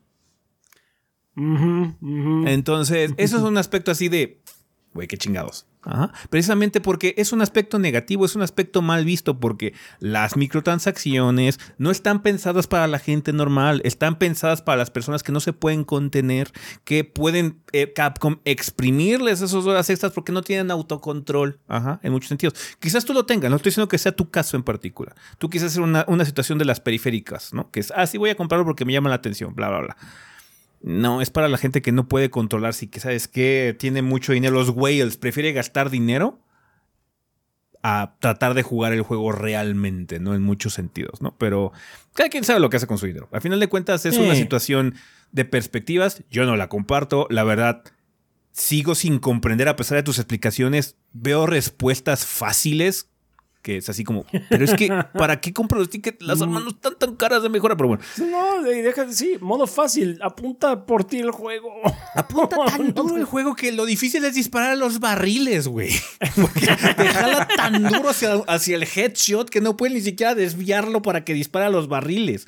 Pero bueno, cada quien. Digo, no comparto la perspectiva en ninguno de los casos porque yo que he jugado mucho ese juego, no veo razón alguna para gastar en los tickets. Te entiendo comprar las skins, me llama la atención comprar alguna quizás. Las armas nuevas, esa escopeta se ve como padre, ¿qué tal estará, no? Tres dólares. Ok, esas microtransacciones es parte del problema y todo lo que quieras. Y sí, comprendo la mentalidad de juegos de pelea, pero en este juego en particular, no. Siento que no. Entonces, bueno, eh. cada quien, cada quien, digo. Perfecto, si a ti lo ves así, tú sabes, es tu dinero, bro, no te voy a decir qué hacer con él. Sí, lo, nada más lo de tu amigo me deja perplejo. Sí, me deja muy perplejo. y si no, mira, si juegas mercenarios te da un arma, ¿no? Ah, sí, si juegas mercenarios como cinco minutos desbloqueas la Magnum que tiene balas infinitas, güey. Ah, pues para tu amigo está perfecto. Si quieres jugar normal con Magnum, balas infinitas. Sí. sí. Y ya así le ahorras el varo que se vaya a gastar. Sí. Vale, pues muchas gracias, Ugly Bastard. Eh, dice, espero haber, de hecho continúa, perdón, se me olvidó de la postdata. Dice, espero haber tenido suerte y que me seleccionen postdata. Nunca imaginé que Jack Black se volvería tan mundialmente famoso por una canción de película infantil. Eso sí fue inesperado. Pues Jack Black era famoso. era, Jack Black era muy famoso y además siempre canta. Sabe aclarar que Jack Black tiene un grupo tiene una banda desde hace muchos años. O sea, no, es como que de la nada sabe cantar. Nada más que en este espacio no se había visto, en pero Jack Black ya era famoso. Eh, de hecho, sus discos de rock son buenos. Sí, sí, sí. Luego busco cómo, cómo le ha ido a Tenacious D en cuanto al charting, porque, o sea, la, canción de Mario de Piches, Piches, Piches, este, llegó al top, pero no, no llegó tan elevado. No estoy seguro si hay alguna canción de Tenacious D que de hecho ha sido más, haya sido más popular en los charts. No, no creo. musicales. No creo. Quién sabe. Pero bueno, Pero bueno le muy bien. es multitalento. Con, justicia porque es una persona muy talentosa y aparte en esta se robó la película. Bien con. Pero muchas gracias eh, por las preguntas. También nos escribe Fremen X de Discord que dice: Hola goritos, pregunta tonta. Durante los betas, ya sea públicos o privados de los juegos como Diablo, ¿qué hacen los desarrolladores o programadores? ¿Se la pasan sentados en la computadora viendo estadísticas, haciendo configuraciones en vivo? ¿Ven solo los foquitos del servidor? ¿O se la pasan jugando viendo cómo romper el juego? ¿Cómo obtienen información? Gracias gorditos y ojalá pronto se coman una queca árabe. Pues hacen muchas cosas los desarrolladores, porque aparte, o sea, En una beta abierta de un estudio grande, pues los desarrolladores son un ejército de gente, no son tres pelados, ¿no? Entonces, pues lo que hacen es, primero es recaudan información, información del juego específicamente. ¿Qué clases se está usando más? ¿Qué herramientas se están usando más? ¿Qué, eh, qué arma secundaria, qué arma primaria se está usando más? ¿Qué tipo de balas? ¿Es que es un shooter? ¿Qué tipo de equipo se usa más si es un RPG? Eh, que se está desbloqueando en el árbol de progresión, si es que hay un árbol de progresión, básicamente están viendo qué hacer. Pero por otro lado, a, otra parte del equipo seguramente está viendo a los streamers. Porque a estas betas no solo se le dan a influencers que tienen públicos grandes, sino también se le dan a influencers que, ah, es que esta persona ha jugado mucho este juego, está, está, está esperando la secuela, aunque no sea tan grande. Porque conoce mucho las otras clases, entonces luego salen los exploits de esta persona, él sabe, ¿no? Es una persona que juega mucho.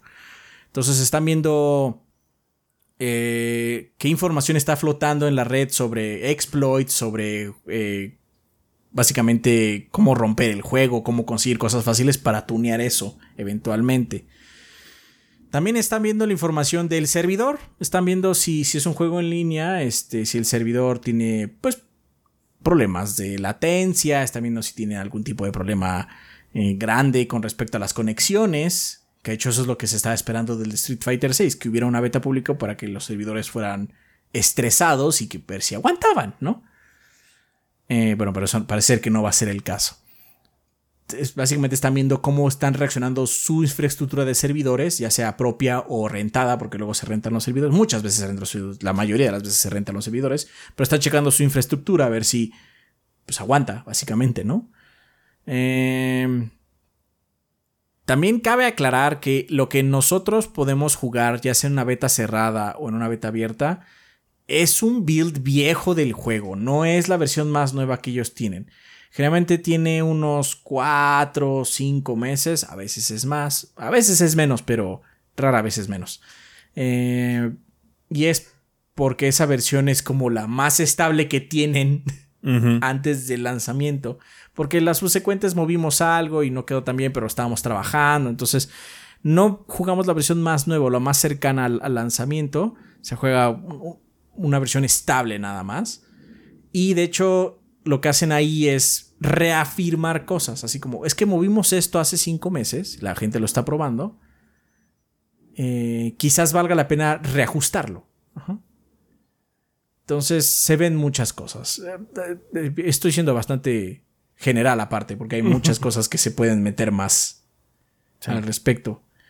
Es un momento de mucha tensión también para los desarrolladores. Sí, es porque puede ser mal recibido. cuando hay un no, pero aparte cuando hay un beta generalmente trabajas extra, porque hay, hay gente que tiene que estar monitoreando constantemente si hay algún problema, si eh, hay, hay, hay, alguna situación con el servidor que sea inesperada, porque generalmente luego el código o algo así está planificado y está muy chido en teoría, pero cuando se pone en la práctica aparecen bugs de, no, es que si se conecta a cierto número de personas se rompe esta rutina o subrutina o lo que sea y pues ya no se puede conectar la gente o whatever, ¿no? Entonces, sí es un proceso de prueba y un poquito estresante para el aspecto tecnológico de conexión en muchos sentidos, además de aspectos de gameplay y demás y de balance y cosas así que se puedan medir, ¿no? Entonces, sí. Hay muchos reportes, hay muchas juntas y hay muchos cambios. Luego, por eso luego lo que ocurre es que sabes que hay un beta o algo así, ¿saben qué? Eh, probamos esto, hubo esta respuesta, hubo estos problemas, tenemos que retrasar el juego. Porque aparecieron estos problemas que no, no teníamos planificados. Contemplados. O contemplados, sí, perdón. Entonces, ya. Hay muchas cosas que se pueden sacar de, los betas para poder obtener información. ¿Cuándo son betas realmente? ¿No? Luego lo que sucede es que los betas nada más son, demos, verificados. Sí, a veces nada más son demos. Cuando salen muy cerca del lanzamiento, lo de Street Fighter es un demo. Lo de Street Fighter que acabamos de sacar es un demo realmente. Sí, pues dice demo. Seguramente hay algún. ¿eh? Dice demo, ni siquiera dice beta, es un demo. Ajá, dice demo, de hecho. Eh, luego lo que te dicen eso de no, es que vamos a. Van a tener dos semanas antes la beta del juego. Eso ya no es una beta, es, un demo. Pero cuando es como un mes, dos meses anterior, ya eh, es para ver eso. Eso, por ejemplo, lo que va a ocurrir con Diablo ahorita es que pues ya han tenido varios periodos de beta. Este tercero va a ser para hacer ajustes que quieran, pero ya hay una historia de otros betas que se han llevado a cabo, ¿no? Entonces. Sí, ya llevan muchos. Vale. es mucho trabajo se hace en esas cosas. sí, sí, sí. Perfecto, pues muchas gracias Fremen por la pregunta y gracias banda por mandarnos sus interrogantes para esta sección del programa. Eh, ojalá podamos contar con más para el siguiente episodio. Con esto vamos a terminar ya la sección de comunidad banda, así que vámonos a despedidas.